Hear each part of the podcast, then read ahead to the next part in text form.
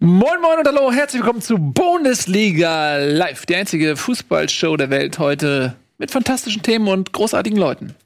Es geht los.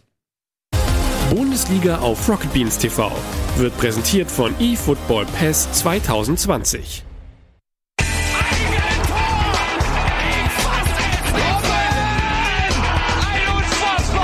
explodiert die Bude hier. Kritisiert mir denn nicht zu viel. Das ist ein guter Mann. Das ist korrekt. Schön, dass ihr da seid. Wir freuen uns sehr. Es gibt so viel zu besprechen. Ein toller ähm, Bundesliga-Spieltag liegt hinter uns mit vielen tollen Szenen, die besprochen werden wollen. Na, wie geht's euch, Jungs? Hey, na? Hi. Was geht bei heute im euch? Team. Leider fehlt Nico heute. Wir sagen nicht warum, es, aber wir äh, freuen uns für ihn, dass er nicht da ist. Sagen wir es mal so.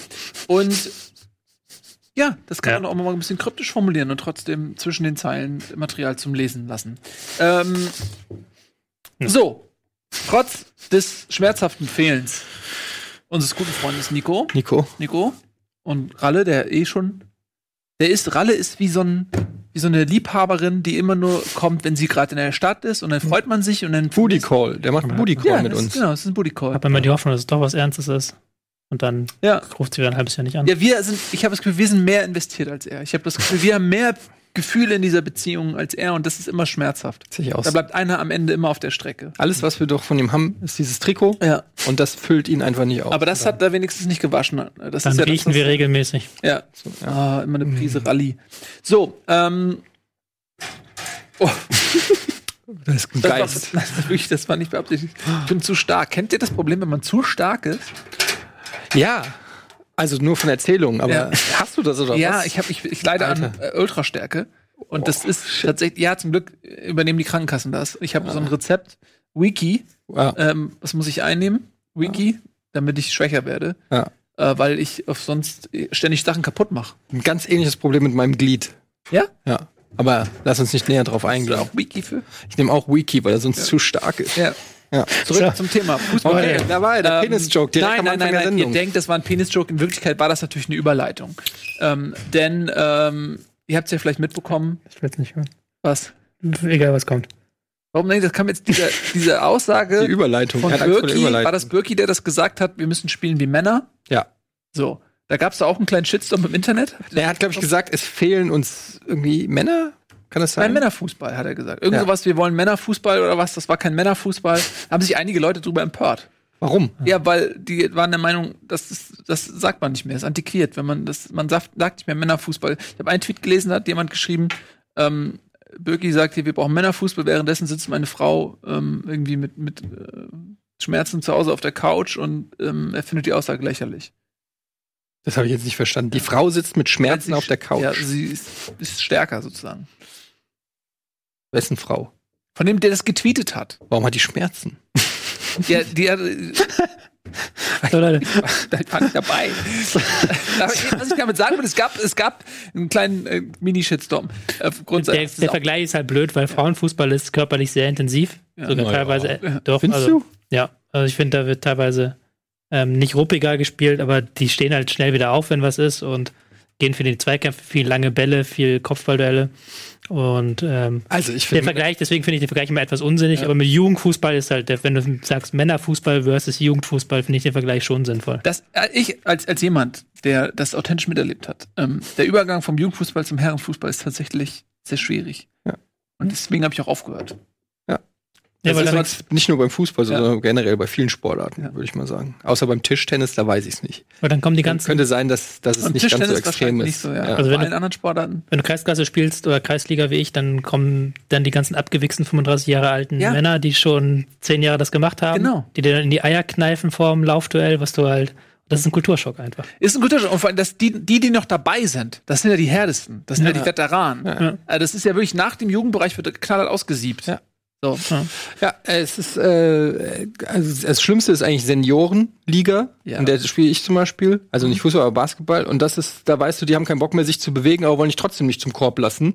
Und dann machen die das einfach mit anderen Methoden. In, Im Zweifelsfall hacken die einfach rein und dann, und dann labern, belabern sie zehn Stunden lang den Schiri, den sie seit 30 Jahren kennen, weil es immer der gleiche ist. Aber gut. Äh, hier schreibt übrigens einer, der ähm, sagt, ähm, von wegen, dass ich ja gar keine Ahnung hätte von Frauenfußball. Woher weißt du das eigentlich? Ich habe die komplette Frauen-WM äh, sehr aufmerksam verfolgt. Ich fand das auch nicht un also ich fand es nicht unspannend, ähm, weil die sind ja alle ein bisschen schlechter, also undynamischer. Also es ist ja nicht, also Oh Gott, ist diese Sendung auf sehr dünnem Eis Nein, heute. aber es ist halt einfach, äh, die treffen sich ja auf einem Niveau, sag ich mal. Es wäre jetzt unfair, wenn eine Frauenmannschaft gegen eine, eine Männermannschaft spielen würde, dann wäre das Für ja wen? auch.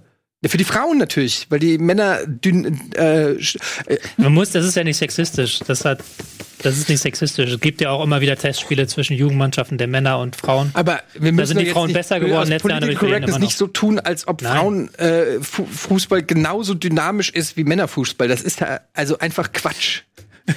Jetzt tut mir Es- leid, ich bin auf meinem Sender, ich kann hier nicht so einfach rausgeschmissen werden. Alle anderen Sender ist eh der Zug abgefallen, da kann ich doch auch Nein, sagen, wie ich, ist- wie ich sehe. Ich Es finde ist es- ja rein sportlich gesehen, das heißt nicht, dass das Niveau schlechter ist. Also das Niveau ist anders. Es ist halt eine Das andere Sportart. ja. Frauen spielen halt Ja, gegen es Frauen ist und Männer gegen Männer. Aber wenn du, äh, also wenn du siehst, also ich, ich meine nicht so brutal, so brutales Einsteigen gesehen zu haben. Vielleicht aber äh, reicht da eine Frauen-WM nicht aus, um das beurteilen zu können. Ich finde tatsächlich, dass ähm, ich finde, dass, dass, dass die ganz schön teilweise ganz schön Ja? austeilen beim Frauenfußball, ja. Hm. Ich finde, dass es da teilweise richtig, dass sie richtig sich geben. Ja, das meinte ich ja. Das meinte ich mit. Ernsthaft? Weil ich hab so viel, ja. Nein, es, es ist, also die, die, die können auch sein. Und vor allem, was ich im Frauenfußball gut finde, und das sage ich jetzt nicht, um mir irgendwie ne, die Situation zu retten oder so, weil gibt es nichts zu retten, alles ist cool. Aber ähm, die äh, liegen nicht so lange heulend auf dem Boden rum. Das äh, glaube ich, das kann sein, dass dieses Rumgetrickse äh, und, und, und so, dass das äh, nicht so extrem ist bei den Frauen, ja. Deswegen, also es gibt teilweise Die Frage ist, woran das liegt. Das würde mich mal interessieren, ob die sich einfach da, weil eh keinen Bock haben, also dadurch, dass sie dieses Image haben, sie sind schwächer und weiß ich nicht, was, dass, dass, dass sie dann beweisen wollen, dass sie nicht noch rumjammern oder so. Ob das so eine Reaktion darauf ist oder ob es einfach nicht so gelernt ist im Frauenfußball, wie du kriegst es ja beim, beim äh, Herrenfußball wird dir das ja schon eingetrichtert von, äh, weiß ich nicht, mit dem mit der Muttermilch so ungefähr. Es bringt auch, glaube ich, einfach nicht so viel. Das ist auch wieder eine Sozialisierungsfrage. Das hat auch nicht böse gemeint, aber wenn du ein Frauen-Bundesligaspiel vor 400 Leuten hast, ist es was anderes, als wenn du als Heimspieler eine Minute liegen bleibst, das ganze Publikum 30.000 fangen an zu pfeifen, den Gegner auszupfeifen. Dann hat es nochmal eine andere Wirkung. Das ist ja auch ein bisschen kalkuliert, so das Publikum mit reinzuholen. Ich muss, ja, Ich weiß es nicht. Jetzt, Leute, wir kommen von 100 ins 1000. Der Vergleich lass Ja, uns mal wir, wir sind bei Birki gewesen mit seiner Aussage und letztendlich geht es auch eher darum, was will er denn eigentlich damit sagen? Und was er damit sagen will, ist, dass ihm offensichtlich fehlt, dass die, dass, dass da ordentlich irgendwie, weiß ich nicht, da, da, dass die zu brav sind, dass sie zu lieb sind. Ich meine, diese, dass diese, wir brauchen Eier, wir brauchen Männer, das ist ja so eine alte Aussage, die hat man auch gehört bei der, ähm, beim Ausscheiden der Nationalmannschaft, sage ich mal, der Deutschen. Man hat sie früher schon mal von Kahn gehört. Man, es ist etwas, das immer wieder kommt. Letztendlich spricht es ja einfach nur dafür, dass ja, dass vielleicht zu viele mit der feinen Klinge arbeiten bei Dortmund und zu wenige auch mal bereit sind, äh, Gras zu fressen und, und die eklige Grätsche rauszuholen oder was? Was meint er damit? Ja, ich glaube nämlich, das, was er, was er vielleicht auch wirklich meint, ist dieser Vergleich Jugendfußball, also der, der, ne, wirklich Jugendfußball und Herrenfußball sozusagen. Also einfach dieser Übergang zum Erwachsenen, man hätte es auch Erwachsenenfußball nennen können, irgendwie, wenn man korrekt sein will. Aber ich glaube, das ist ein bisschen das und das ist eine Diskussion, die ähm, wir ja letzte Saison mit Dortmund schon hatten, die wir in der letzten Woche schon geführt haben, im Stichpunkt Mentalität, als Marco Reus so ausgerastet ist. Und das scheint tatsächlich irgendwie so ein Thema zu sein, ob das jetzt von außen zum Thema gemacht wurde und deshalb auch im Inneren ein Thema ist, ja, oder ob es andersrum, andersrum ist, ist jetzt erstmal egal. Fakt ist, man hat bei Dortmund wirklich das Gefühl, dass ihnen zumindest mal die Cleverness fehlt. Denn auch jetzt im Spiel gegen Bremen hat man zumindest eine sehr dominante erste Halbzeit gehabt mit vielen Chancen und man schafft es erneut nicht, so ein Spiel ähm, siegreich zu gestalten. Und das ist nicht nur ein Problem in der Bundesliga, das hat auch gegen Barcelona nicht funktioniert, als man fantastisch gespielt hat, also wirklich ein ganz tolles Spiel gemacht hat gegen Barcelona, aber die Chancen en masse versiebt hat. Und das ist also jetzt keine, kein Einzelereignis mehr, sondern das ist tatsächlich etwas, ähm, was jetzt zum wiederholten Male auftritt und kann man direkt mal drüber sprechen, ob das, ist das eine Kopfgeschichte, woran fehlt's da? Ähm, weil Dortmund jetzt echt tatsächlich in, in der Saison, in dem sie auch zum ersten Mal offen gesagt haben, hey, wir wollen Meister werden, äh, tatsächlich schon so ein bisschen abreißen lassen müssen mit völlig unnötigen und einkalkulierten äh, Punktverlusten auch, ja. hatten wir jetzt auch schon mehrfach das Thema. Dass sie halt gegen Barcelona 0-0 nur knapp spielen, dass sie 4-0 gegen Leverkusen gewinnen und dass, wenn dann ein Gegner wie Werder kommt, die sich auch wieder sehr defensiv angestellt haben dass sie dann Probleme bekommen. Einerseits Chancewertung, andererseits aber auch diesen Gegner zu bespielen. Ich weiß nicht, ob das eine Mentalitätsfrage ist. Ich weiß, weiß auch nicht. Das böse M-Wort. Ich weiß nicht, in welcher Situation Dortmund hätte härter spielen müssen. Vielleicht höchstens bei dem Eckball, aber das war ja auch eine einstudierte Variante, die Werder dann zum 2 zu 2 hingelegt hat. Und die war auch nicht so leicht zu verteidigen. Da kannst du es höchstens noch anmerken, weil sonst hatte ich nicht das Gefühl, dass sie körperlich hätten mehr reingehen müssen in Werder. Mhm. Ich wüsste nicht, was das hätte bringen sollen in diesem konkreten Spiel. Weiß nicht. Können wir gerne widersprechen. Was ist mit der ähm, Chancenauswertung? Ist das ein Qualitätsding oder Ja, also im Fall vom Spiel jetzt gegen Bremen muss man einfach sagen, dass Pavlenka einen Sahnetag auch erwischt hat. Finde ich, also dass er wirklich überragend gehalten hat und ähm, da kannst du eigentlich fast den Spielern keinen großen Vorwurf machen, weil also die Chancen, die sie sich teilweise rausgespielt haben und ähm, ich denke da auch zum Beispiel an so einen Schuss von Brandt oder so, wo, wo Pavlenka da irgendwie noch mit der Fuß, mit dem Fußzeh irgendwie da noch äh, drankommt. Ähm, der kann genauso gut bei acht von zehn Torhütern kann er auch reingehen. Und dann sagt jeder, was ein geiler Strahl, unhaltbar. Also ich finde, das waren eigentlich äh, größtenteils gut rausgespielte Tore und ähm, ich sehe da jetzt noch nicht irgendwie ein großes Abschlussproblem. Du hast eigentlich gute Leute, die wissen, wie, Tore, wie man Tore schießt, aber Sie hatten hinten Probleme. ja, würde ich, ich würde auch da eher das, das, das die Ursache äh, suchen. also da hatten sie dann die zwei Chancen, wo sie einmal im Mittelfeld wirklich gepennt haben. Da kann man es vielleicht auch auf anwenden auf das 1 zu 0. Aber Werder hat sich ja auch nicht viele Chancen am Spiel heraus erarbeitet. Also da haben sie eigentlich auch gut gearbeitet. Fand ich jetzt, ähm, ja, ich weiß auch nicht, wie ich das Spiel bewerten soll, weil es einerseits, wie ich gerade schon irgendwie angedeutet habe, diese Probleme gegen tiefstehende Gegner auch ein bisschen wieder gezeigt hat, aber nicht so extrem, wie es gegen Union der Fall war. Also ich würde jetzt da nicht sagen, da war falsche Einstellung und die haben es spielerisch nicht auf Kette bekommen. Ja, gerade beim beim 2-2 war halt einfach so ein verlorenes Kopfballduell nach einer Ecke. Und dann Sargent. Und Oder das war's? ist- nicht Sargent also- war es oder wer war es? Da kann man höchstens dann sagen, war das die richtige Zuteilung? Das Reus da, glaube ich, war das in den. Nee, Friedel war das dann, der das Nein, der das Tor geschossen, aber Reus war Ja. für den äh, Kopfball zugeteilt, den er verloren hat. Da könnte man dann vielleicht Da kann man fragen, warum er war, gegen ihn? Ich weiß nicht, ob er Ja. zugeteilt war. warum war er zugeteilt in Ja. dem Moment? ja, genau. Weil das meine war, das war eine einstudierte Variante. Das hast du auch schon ein, zwei Mal bei Werder gesehen, dass sie ihn auf den ersten schlagen und dann ich. ja, weiterköpfen. Ja. Ja. Ja, ähm, Andererseits, Reus hat auch ein Kopfballtor selber gemacht in ja. Götze auch. Also Das war ein bisschen kurios. So. los? Ja, aber trotzdem, also man hat einfach wirklich das Gefühl, dass Dortmund, äh, dass da irgendwas fehlt, ähm, dass da so, da ist so eine Unzufriedenheit, ähm, es fehlt an der Cleverness, an irgendwas. Ähm, vielleicht ist das eine Reife oder so, dass die Mannschaft dann einfach solche Spiele auch mal gewinnt. Mm, Und das ist jetzt, wie gesagt, natürlich, es ist noch nichts Dramatisches passiert. Ich wollte gerade Wenn ihr sagt, okay, sie sind nur drei Punkte hinter den Bayern, die Tabellenführer sind aktuell, ja, natürlich stimmt das. Die sind nur drei Punkte hinter Bayern. Alles ist gut noch, ist überhaupt nichts verloren. Aber es ist eben auch nicht ähm, wegzudiskutieren, dass man äh, gegen Berlin ähm, verliert, dass man ähm, jetzt gegen ein massiv ersatzgeschwächtes Bremen ähm, einen Punkt ähm, nur holt. Boah, dass man Frankfurt auch. auch bitte Gegen gegen, Frankfurt. und auch gegen äh, Barcelona, wie gesagt, ähm, Nicht mehr draus. da nicht mehr draus macht. So. Ich glaube, das ist genau der Punkt. Wenn man, man sich die Tabelle anguckt, dann wird man feststellen, ey, come on, Dortmund zwei Punkte hinter den Bayern, haben die meisten Tore in der Liga geschossen, ähm, haben äh, mit Leipzig äh, und Freiburg das beste Torverhältnis. Also da ist nicht irgendwie alles so schlecht. Man hat so ein bisschen das Gefühl, die Bundesliga sucht ihr erstes großes Thema. Ähm, das hängt auch viel damit zusammen, dass die Dortmunder zum ersten Mal äh, gesagt haben, wir wollen Meister werden und dafür auch viel Lob gekriegt haben. Und jetzt kriegen sie es natürlich direkt bei jeder nicht gewonnenen Partie um, um die Ohren gepfeffert. Auf der anderen Seite das, was Nils gesagt hat, ist, glaube ich, schon auch richtig, dass es einfach darum geht, man hätte noch mehr draus machen können.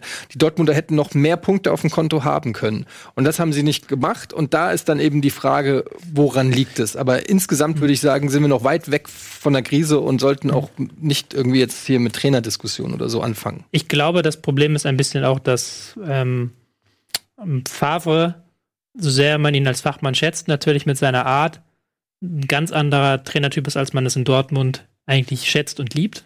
Aber das, das- wusste man noch vorher. Das wusste man ja vorher. kein Also ja klar, aber das ist dann in diesen, in diesen Phasen kommt das dann immer so ein bisschen hoch, weil die Journalisten sind dann ein bisschen, bisschen böser, als sie vielleicht eigentlich sein müssten. Die Fans verzeihen dann so ein 2 zu 2 nicht, wie sie es vielleicht einem Klopp verziehen hätten. Ja, aber allmählich muss man dann auch mal in Dortmund sagen, okay, sie hat jetzt Bosch, Tuchel, wie heißt der Stöger, Favre, also irgendwann finde ich es auch mal albern zu sagen, der passt nicht zu Dortmund, der passt nicht zu Dortmund. Also, wer, wer seid ihr? Irgendwie, dann geht zu Parship, wenn du und versucht da einen Trainer zu finden oder was weiß ich. Weil äh, das sind ja alles Trainer, die auch schon bewiesen haben, dass sie es können. Und da muss man vielleicht einfach mal sagen, ey Leute, Klopp ist halt einfach nicht mehr auf dem Markt. So, das ist wie so eine Ex, äh, wie, wie, so ein, wie so eine Beziehung, die auseinandergegangen ist. Und seitdem wird, ja, und dann wird immer wieder, wird immer wieder verglichen. Er ist, er, aber er ist nicht so wie mein, so wie mein Ex. Er ist nicht so wie mein Ex. Da würde ich mir irgendwann würde ich mir als Freund denken, ja, weißt du was, der leckt mich doch am Arsch. Also ganz ehrlich, das ist doch irgendwie so alles gute Trainer. Also soll Favre Schluss machen mit BVB. Was ist deine An Favres Stelle würde ich mir irgendwann mal denken, Leute. Also, naja, ich, ich finde es einfach, äh, oder man muss halt wirklich einfach mal, die haben ja auch lang genug Zeit, dann irgendwie ein Trainer-Profiling zu erstellen, wo es nicht nur um ähm, fachliche Kompetenz geht, sondern dann müssen sie einfach vielleicht mal die äh, die, weiß ich nicht, die menschliche Komponente mehr in den Vordergrund stellen. Es gibt ja Spieler, die, sag ich mal, wie heißt jetzt hier der von, äh, von Schalke? Ja, Wagner. Der Wagner, der das irgendwie am, am Spielfeldrand abgeht und rumrennt und so. Wenn genau. die eher sowas wollen, dann genau. muss man halt anders scouten. Super interessant. Das, Wagner hat ja nach dem 3-1 gesagt, ähm, nach dem 3-1 gegen Leipzig gesagt, mein Jungs ist das Laktat aus den Augen geschossen. Hm. So, ich bin, die, die sind so. Ja, der, das ja, ist halt so wirklich so ein Clock-Zitat so. Und das ist, ja. Ja, aber das meine ich. Da musst du halt irgendwie sagen, okay, wir suchen jetzt mal nicht jemanden, der äh, taktisch, ich sehe es wie so ein Managerspiel, der vielleicht bei Taktik ja. dann nur 8 von 10 hat, aber dafür eben bei Motivation. Weil ich dem Wagner das gar nicht unterstellen würde, dass er nur 8 von 10 hat. Ich glaube auch, ja, dass, das, ne, dass der auch äh, das Fachmann kann ich jetzt gar nicht beurteilen. Ähm, aber, das aber ich halt, weiß, weiß, natürlich, was du meinst. Ja. Das ist halt so blöd, weil Favre macht ja auch sehr viel gut. Man redet halt immer nur über diese 10%, die fehlen. Man redet nicht über die 90%, die gut laufen. Ja. ja. aber man muss auch sich einmal den Kader angucken. Also das Ding bei Dortmund ja. ist, dass es halt nicht das Zeitalter für Entschuldigung ist, äh, weil die nachweislich neben den Bayern den stärksten Kader haben in der Spitze und dieses Jahr auch in der Breite. Wenn du einen Julian Brandt und einen Alcázar von der Bank kommen lässt, ähm, sorry, aber ein Guerrero sitzt auf der Bank und so. Also Götze sein erster Startelf-Einsatz in dieser Saison. Ja, aber die haben jetzt gegen Frankfurt und Bremen diese blöden Unentschieden gehabt. Das waren auch keine Spiele, wo sie, das war halt nicht wie Union-Spiele, wo man sagen muss, das war, da hat sich die Mannschaft doof angestellt, sondern da hat sie auch einfach dann Pech und haben sich vielleicht vor einem Moment überwältigen lassen. Aber sie hätten beide Spiele eigentlich gewinnen können. Müssen, ja, finde ich. Ja, nee, ich meine können. Im Sinne von, sie hatten die Chancen, diese Spiele zu gewinnen. Da fehlt so einer, so einer da vorne drin, der wirklich sobald er den Ball kriegt, wo man weiß, der ist drin. So ein Lewandowski, wobei, gut, der hat jetzt ja. gegen Union auch, aber so jemand, wo man weiß, ey, komm. Alcázar ist auch gekommen. Ja. Gewechselt worden, hatte dann, war sofort gefährlich mit drin. Hatte sofort zwei, drei Halbchancen, wo einen halben Schritt nur gefehlt hat. Na gut, jedenfalls, ähm, als jemand, der Dortmund als Meister getippt hat, renne ich natürlich auch ein bisschen meiner eigenen Erwartungshaltung hinterher. Und deswegen bin ich einfach so ein bisschen enttäuscht. Ja, ähm, sechster Spieltag. Sechster Spieltag, aber ähm, wir wollen jetzt Dortmund auch nicht kriselnder reden, als sie sind. Und äh, sie haben jetzt ein Spiel gegen Prag, glaube ich, ne, in der Champions mhm. League, wo ich mal, oh, mal gucken, was sie da reißen. Aber ähm, es ist nur so ein bisschen einfach. Ich hätte gedacht, okay, die, die fegen da jetzt durch die Liga. Das machen sie nicht, bin ich ja ein bisschen enttäuscht. ähm, ein kleines Wort noch zu Werder Bremen in Abwesenheit ähm, Nikos. Die haben in der ersten Halbzeit dann natürlich das Gegenstück zu dem Dortmunder ähm, Gefasel. In der ersten Halbzeit Glück gehabt, dass sie da nicht äh, höher zurückliegen. Mhm. Aber also die Moral dieser Mannschaft ist schon sehr beeindruckend, dass sie trotz so vieler fehlender Spieler und, sag ich mal, ähm, improvisierten Positionen und so, mhm. dass sie da trotzdem äh, in Dortmund bestehen, das nötigt einem ja auch Respekt ab, ne? Mhm. Habe ich auf der Taktiktafel tatsächlich mal drauf. Oh. Mhm. Also, wie sie gespielt haben, ist jetzt kein, kein Riesending. Aber fand ich interessant, dass sie, dass Ko Kofeld da eigentlich keine Wahl hat, wen er aufstellt und trotzdem jede Woche noch eine ganz interessante Variante zusammenbekommt. Und jetzt haben sie den Tannenbaum ausgepackt. Mhm. Eine meiner Lieblingsformationen wird sehr selten gespielt, weil sie sehr schwierig zu spielen ist. 4-3-2-1. Ähm, und haben dann sehr effektiv gepresst im, im Mittelfeld. Haben hier zu, zu zweit sind sie raufgegangen auf ähm, Witzel, der dann meistens nur den Pass nach außen spielen konnte. Ähm, du kannst mit dieser Formation sehr, sehr gut gegen 4-2-3-1 spielen. Ich glaube, das sieht man hier auch ähm, ganz gut, weil du hast hier eine sehr gute Gleichzahl im Zentrum, kannst hier 1 gegen 1 überall herstellen und hast dann hier immer noch diese, die beiden Sechser, die flexibel rausschieben können.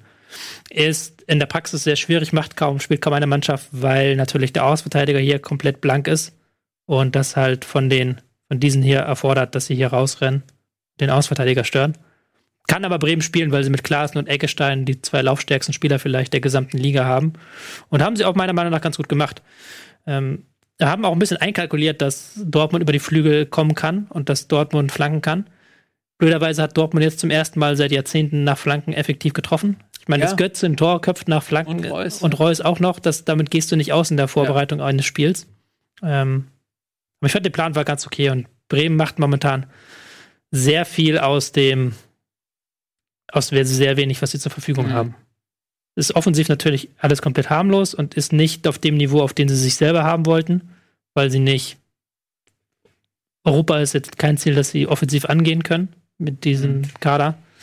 Aber es ist schon vollkommen okay für das, was sie haben. Für das, was es sein will, nicht. Für das, was du sein willst, ist okay. Ja, ähm, ich muss ich auch sagen, diese beiden Flankentore, das hat mich auch ein bisschen überrascht. Ähm, gut, also, ähm, dann würde ich doch vorschlagen, wenn wir jetzt schon so viel gesprochen haben über äh, Wagner, Hm.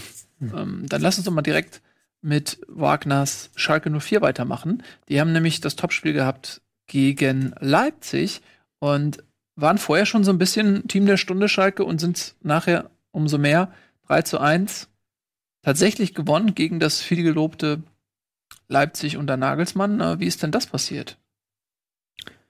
Ähm, Ja, also mach du erst mal. Ich zweierlei Dinge. Ähm, in der ersten Halbzeit war Leipzig nicht effizient. Da hat Nübel Schalke im Spiel gehalten, muss man ganz klar sagen. Der hätte Leipzig schon das eine oder andere Tor schießen müssen. Ja. Dann nach einer sehr schönen Eckenvariante, fand ich auch so eine sehr schön weitergeleitete Ecke, sind sie 1-0 in Führung gegangen. Dann konnten sie ihren Fußball zeigen. Dann konnten sie auf Konter spielen. Konnten sie auch in der zweiten Halbzeit, gerade als Leipzig weiter vorrücken musste, haben sie auf dem falschen Fuß erwischt, das ein oder andere Mal. Und das machen sie in dieser Saison perfekt in Reinkultur. Ja, ich denke auch. Und so schnell kann sich das drehen, ne? weil Schalke, genau wie du sagst, die haben am Anfang auch echt Glück gehabt. Ne? Also, dass äh, Leipzig äh, teilweise diese eine Dreifachchance da, Hm. ähm, die Leipzig hatte. Also, äh, normalerweise gehen die einzeln in Führung und Hm. das hast du uns beigebracht. Wenn Leipzig 1-0 führt, ist es ein sehr schweres Ding, da noch was zu holen. Von daher kann man sagen, ähm, dass das die Momente waren, wo Schalke wirklich das Glück auf seiner Seite hätte und hätte, hätte Fahrradkette und so. Ähm, aber wenn man sich das mal anschaut, dass Schalke in der letzten Saison, wo du auch wieder bei Mentalität bist, wo diese, äh, ja, diese Verlierermentalität irgendwann so groß war, ähm, dass du das gar nicht mehr aus den Köpfen rausbekommen hast bei Schalke. Und dieses Theater auch dann mit ähm, dem äh, Trainer Tedesco, der dann auch im Gespräch war, nochmal zurückzukommen, nachdem er eigentlich gescheitert war und so weiter. Das war ja totales Chaos. Dann diese Geschichte mit Tönnies dann jetzt noch.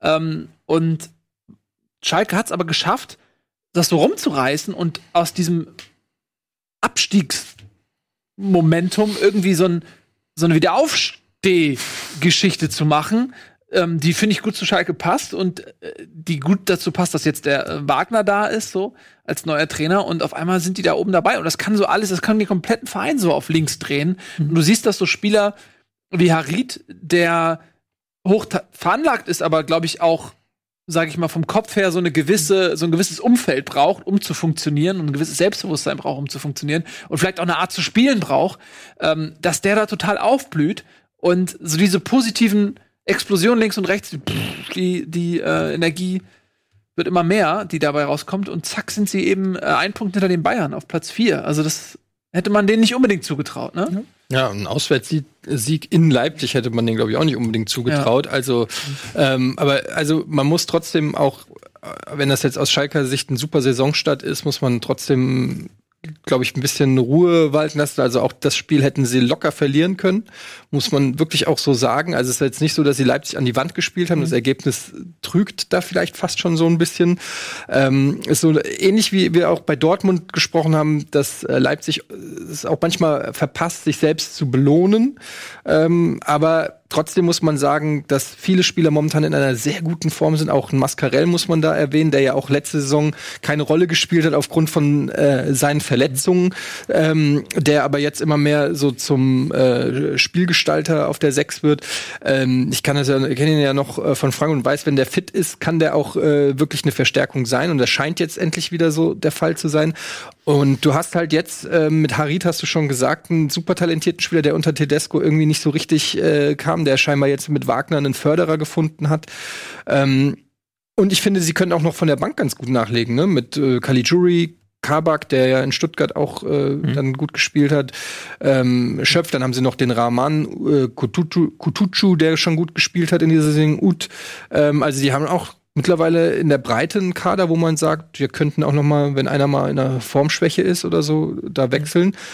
Also mit Schalke kann man vielleicht rechnen Mhm. diese Saison. Sind auch taktisch ganz interessant, haben jetzt eine Raute ausgepackt gegen Leipzig, nachdem sie eigentlich ich auch Wagner sehr stark als 4-2-3-1-Typen ähm, abgespeichert hatte, hatten letzte Woche schon teilweise 4-3-3 gespielt gegen Mainz. Auch in der Hinsicht sind sie, sind sie wandelbar. Und das ist ja auch ein Erfolgsfaktor, dass du reagieren kannst, wenn was passiert auf dem Feld und dass du auch reagieren kannst gegen Gegner. Muss man so für Schalke hoffen, dass dieses Momentum, wie du es gerade richtig gesagt hast, dass das auch trägt, weil es ist halt schon so, sie hatten auch gegen Mainz ein bisschen Glück, sie hatten jetzt schon wieder Glück. Also bei Schalke ist es halt immer so, wir hatten vor zwei Jahren eine Saison, wo jedes Spiel für sie gelaufen ist. Egal was passiert ist, irgendwie haben sie immer dieses 1-0 reingewirkt, da sind sie Vizemeister geworden. Dann letztes Jahr, wo gefühlt halt jedes Spiel gegen sie gelaufen ist, wo selbst wenn sie gut waren, haben sie irgendwie noch ein blödes Gegentor kassiert, 1-0 verloren. Und jetzt ist halt wieder so das andere Extrem, dass wieder alles für sie läuft, alles für sie spricht. Ja, tatsächlich. Was ist eigentlich, wo du das gerade, wo ist eigentlich Tedesco? Wo ist eigentlich Tedesco? Warum hat der eigentlich noch keinen Job bekommen? Aber warum sollte er? Hat er Weil er ist Vizemeister geworden, immerhin. Er Eine Saison verkackt, okay. Aber das wundert mich irgendwie. So hochgefeiert. aber, aber mit wirklich grausamem Fußball. ja, aber Also, ja, keine Ahnung. das ist irgendwie so, das Geschäft ist so schnelllebig. Ja, man ist schnell wieder raus. Ähm, Der ist nicht mal, weißt du, was ich meine, ist, der ist ja nicht mal im Gespräch irgendwo. Normalerweise, wenn ja gut, weil die Saison gerade angefangen hat, noch keine Trainerdiskussion irgendwo ist. Ne? Ja, außer die, die wir führen. Ja, aber also das Aber, kann ja, ja. sein, dass der noch Ja. irgendwo. Aber für, das ist doch ein, ich weiß nicht, Tedesco war doch auch so ein sehr defensiv denkender Trainer, oder? Äh, Wofür steht Tedesco? Ja, ja, das war er auch. Also zumindest auf Schalke hat er dann, ist er in der zweiten Saison auch daran gescheitert, offensiveren Fußball Also spielen. da kommt er dann auch schon mal nicht für so viele Vereine. Ich habe jetzt auch hier kurz gegoogelt und der hier in diesem Artikel steht, dass er sich gerade vor fünf, äh, vor fünf Tagen haben sie es geschrieben ähm, auf sport.de, dass er sich vorbereitet für ein neues Engagement, seine Zeit auf Schalke analysiert habe und jetzt bei europäischen. Der ist auch noch ganz jung. Wie alt ist denn der? Der ist eher jünger als wir. Als ich. Ja, leider, ja. Der, der ist tatsächlich. Ich glaube, der ist älter als ich, so Glück ist noch 34. Ja. 34, von dem würde ich mir nichts sagen lassen. Nee, Und- der mein Trainer wäre. Wenn der mein Trainer wäre. der, lachen würde Ich will mich selber einwechseln. Ich glaube nicht unbedingt, dass er in der Bundesliga bleiben muss oder auch will. Der spricht ja fließend zehn Sprachen. Auf jeden Fall Italienisch auch. Das Ja. wäre, glaube ich, für Italien wäre ein sehr interessanter Ja. Mann. Ja. Wir lieben ja den Defensivfußball. Ja, also, ähm, dafür liebt man ja den Fußball. Wollen wir noch was zu äh, Julian Nagelsmann sagen oder nicht? Oder tun wir. Du, wie, möchtest du jetzt jede Sendung irgendwie was über, über Jugos, ist das Ja, so? ich wollte, Machen weil wir letzten- wir haben ja-? Sollen wir die anmoderieren mit Bumper, so, äh, hast bei Julian Die, Nagelsmann? die Nagelsmann-Auer. Ja. Nee, aber ich meine, äh, wir haben ja letztes, letzte Folge, äh, ich habe letzte Folge viel über ihn gesagt. Und ähm, gut. Ja. Das äh, muss man ja auch nicht. Hat halt gelb gesehen Hat Geld gekriegt. für Meckern. Ich finde, ich, finde, ich bin gespannt auf den ersten. verstanden hat, Geld gekriegt für Meckern. Da musste ich kurz erstmal zwei Sekunden, bis ich, okay, gelb. Aber das wäre auch lustig, wenn man Geld, äh, Geld bekommen würde für Meckern. Ich bin, Dann geht der Schiri hin und gibt einem 100 Euro. Ah ja, bislang gab es immer nur gelb für Meckern für die, für die Trainer. Ich bin sehr gespannt, wer als erstes wegen der Grätsche Geld bekommt. Welcher Trainer? Einfach mal reingrätscht und dann gelb sehen. Welcher Trainer weiß das? Auch irgendeiner hat gelb-rot gekriegt dieses Wochenende. Ja, dann noch Schwarz. schwarz, kommen wir noch Meinst zu. du? Ja. Hm? Kommen wir gleich zu. Ja, ja.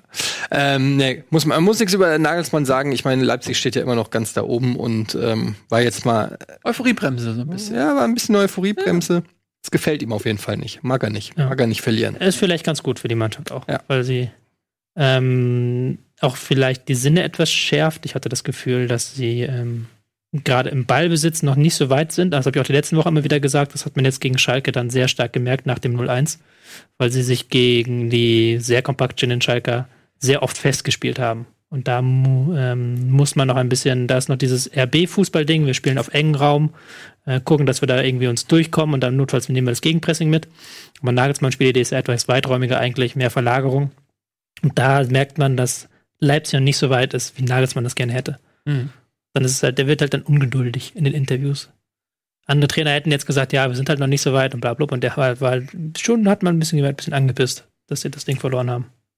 Tja, zu Recht. Äh, war auch echt unnötig. Ähm, muss man, also ohne jetzt Schalkes Leistung zu schmälern, aber äh, wie gesagt, eigentlich muss, muss äh, Leipzig da in der ersten Halbzeit in Führung gehen. Hm. So, ähm, wir machen eine klitzekleine Pause. Sie ist tatsächlich klitzeklein, denn sie dauert nur einen einzigen Spot und dann sind wir gleich wieder da.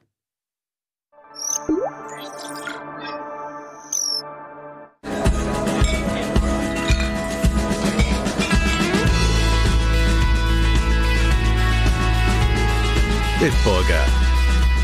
So gut kann Bier schmecken. Mit bestem Bitburger Siegelhopfen verfeinert.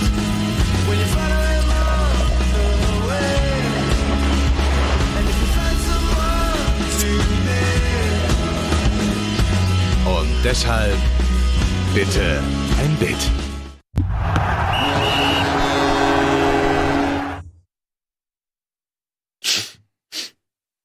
Ach, da sind wir wieder. Herzlich willkommen zurück. Ein bisschen ähm, die Erkältung noch bearbeiten hier. Schön, dass ihr wieder da seid. Ähm, wir reden natürlich weiter über Fußball, über Bundesliga. Ich habe ganz vergessen, dass es so schnell ging. Ich war total überrascht. Ja, ich ehrlich gesagt habe auch gedacht, das wäre ein Werbeblock. Ich war gerade, ich war gerade noch geistig, geistig, äh, habe noch nachgeschlagen, diese Sandro Sch- Schwarz-Geschichte, was da jetzt passiert mit. Sehr gut. Da war ich geistig noch dabei.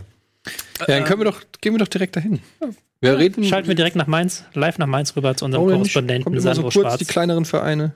Ja, ich bin auch absoluter Verfechter, aber ich meine, wir haben es ja nicht unter Kontrolle. Wir sind ja unter der äh, Fuchtel von Tobias Escher, der die Zeit sehr streng ähm, vorab vergibt und wir wollen immer mehr über Freiburg, Mainz, Hertha, Augsburg reden, aber Tobias Escher führt hier ein Regime. Nein. So. Nein. Was? Nein. Tobias Escher. Ähm, Mainz? die, erst, die erste gelb-rote Karte für einen Trainer in der Bundesliga-Geschichte. Ja. Ist Weil er aufs Novum. Feld gerannt ist, oder? Ja. Ja, weil er gemeckert hat oder aufs Feld gerannt ist. Genau. Ein Mann sieht rot. Schwarz sieht Und- rot. Schwarz sieht rot. Deswegen, Schwarz sieht gelb-rot. Schwarz sieht gelb-rot. Schön. Oder? Das ist eine Symphonie. Entschuldigung, ähm, für Nils, also stellvertretend. da habe ich ihn auch nicht gewusst bis gerade bis gerade eben, deswegen habe ich es gegoogelt, muss ich ganz ehrlich gestehen, aber der ist jetzt gesperrt dadurch. Ja. Also gelb-rote Karte heißt ein Spiel Sperre und darf jetzt nächste Woche nicht äh, den Verein betreuen. Ich weiß, muss mal gucken. Aber heißt das spielen? Tribüne oder heißt das? Das heißt, er hat ähm, Kontaktverbot äh, mit der Mannschaft zwischen 15 und 18 Uhr. Aber wie läuft das denn im Kommunikationszeitalter? Ja, das äh, er gab, er gibt ja die alten äh, Mourinho-Geschichten. Also- Mourinho hatte das, die alte Mourinho-Geschichte, er hatte mal ein Spiel Sperre und saß dann auf der Tribüne, hatte aber wohl im Ärmel irgendwas versteckt und hat dann immer Anweisungen gegeben runter auf die Bank. Ja, aber Und seitdem sind sie sehr fuchsig, ja. die ähm, Verbände, und achten darauf, dass da wirklich dann keinerlei Kontakt herrscht, dass dann niemand Zettel austauscht oder sowas, dass da niemand Aber wie soll, aber, okay, nur mal, da sitzt doch jetzt immer auch einer mit einem Headset. Ja. Zu wem hat der denn Kontakt? Das ist der zu dem äh, auf der unten auf der Trainerbank. Es gibt bestimmt Wege, da das zu Und dem kann man doch eine WhatsApp schreiben. Stell mal um auf Doppel Beispiel. sechs. Zum Beispiel. Also es gibt da bestimmt Wege, das zu umschiffen, aber es soll, soll, Dienst ist involviert. Musst, du musst die ein bisschen, Secret, der Secret Service. Auf. Zugriff, Zugriff, Sandro Schwarz hat gerade Kontakt aufgenommen. Ah, du musst, du musst schon ein bisschen ähm, dich aber anstrengen, weil die das auch bestrafen, die, ähm, die DFL und darauf achtet. Ja, aber wenn Sandro. Schwarz gar nicht mitgeht und irgendwo zu Hause sitzt und einfach WhatsApp-Nachrichten an seinen Co-Trainer Ah, schreibt, das wäre ja er wieder, wiederum blöd, weil er kann ja bei der Mannschaft sein. Also jetzt gerade, sie spielen in Paderborn nächstes Wochenende und der kann ja mit im Hotel sein und die Ansprache noch halten, kann sogar ja, wie gesagt, bis 15 Uhr auch bei der Mannschaft sein, kann dann nochmal die heiß machen, so, aber danach muss er halt, Dann geht er in der Loge aufs Klo und schreibt von da die genau, WhatsApp. äh, oder, oder er, oder ganz einfach, mein Gott, da läuft dann irgendein Ordner rum, der sagt, hier, geh, geh mal bitte unten in die, in die Kabinentrakt und flüster in meiner, in der Halbzeitpause meinem Assistenten das und das zu. Und dann ähm, haben die einen, der kann wunderbar Sandro Schwarz persiflieren. Mit so einer Perücke. der, der, dann, die, der engagieren dann irgendwie Mats Knob oder sowas. Alter, das wäre voll die Marktlücke für Matze Knof. Der kann sich jetzt mit den gelb-roten Karten für Trainer könnte der wirklich versuchen, äh, so immer gebucht zu werden für den jeweiligen Trainer. Was mit verdient.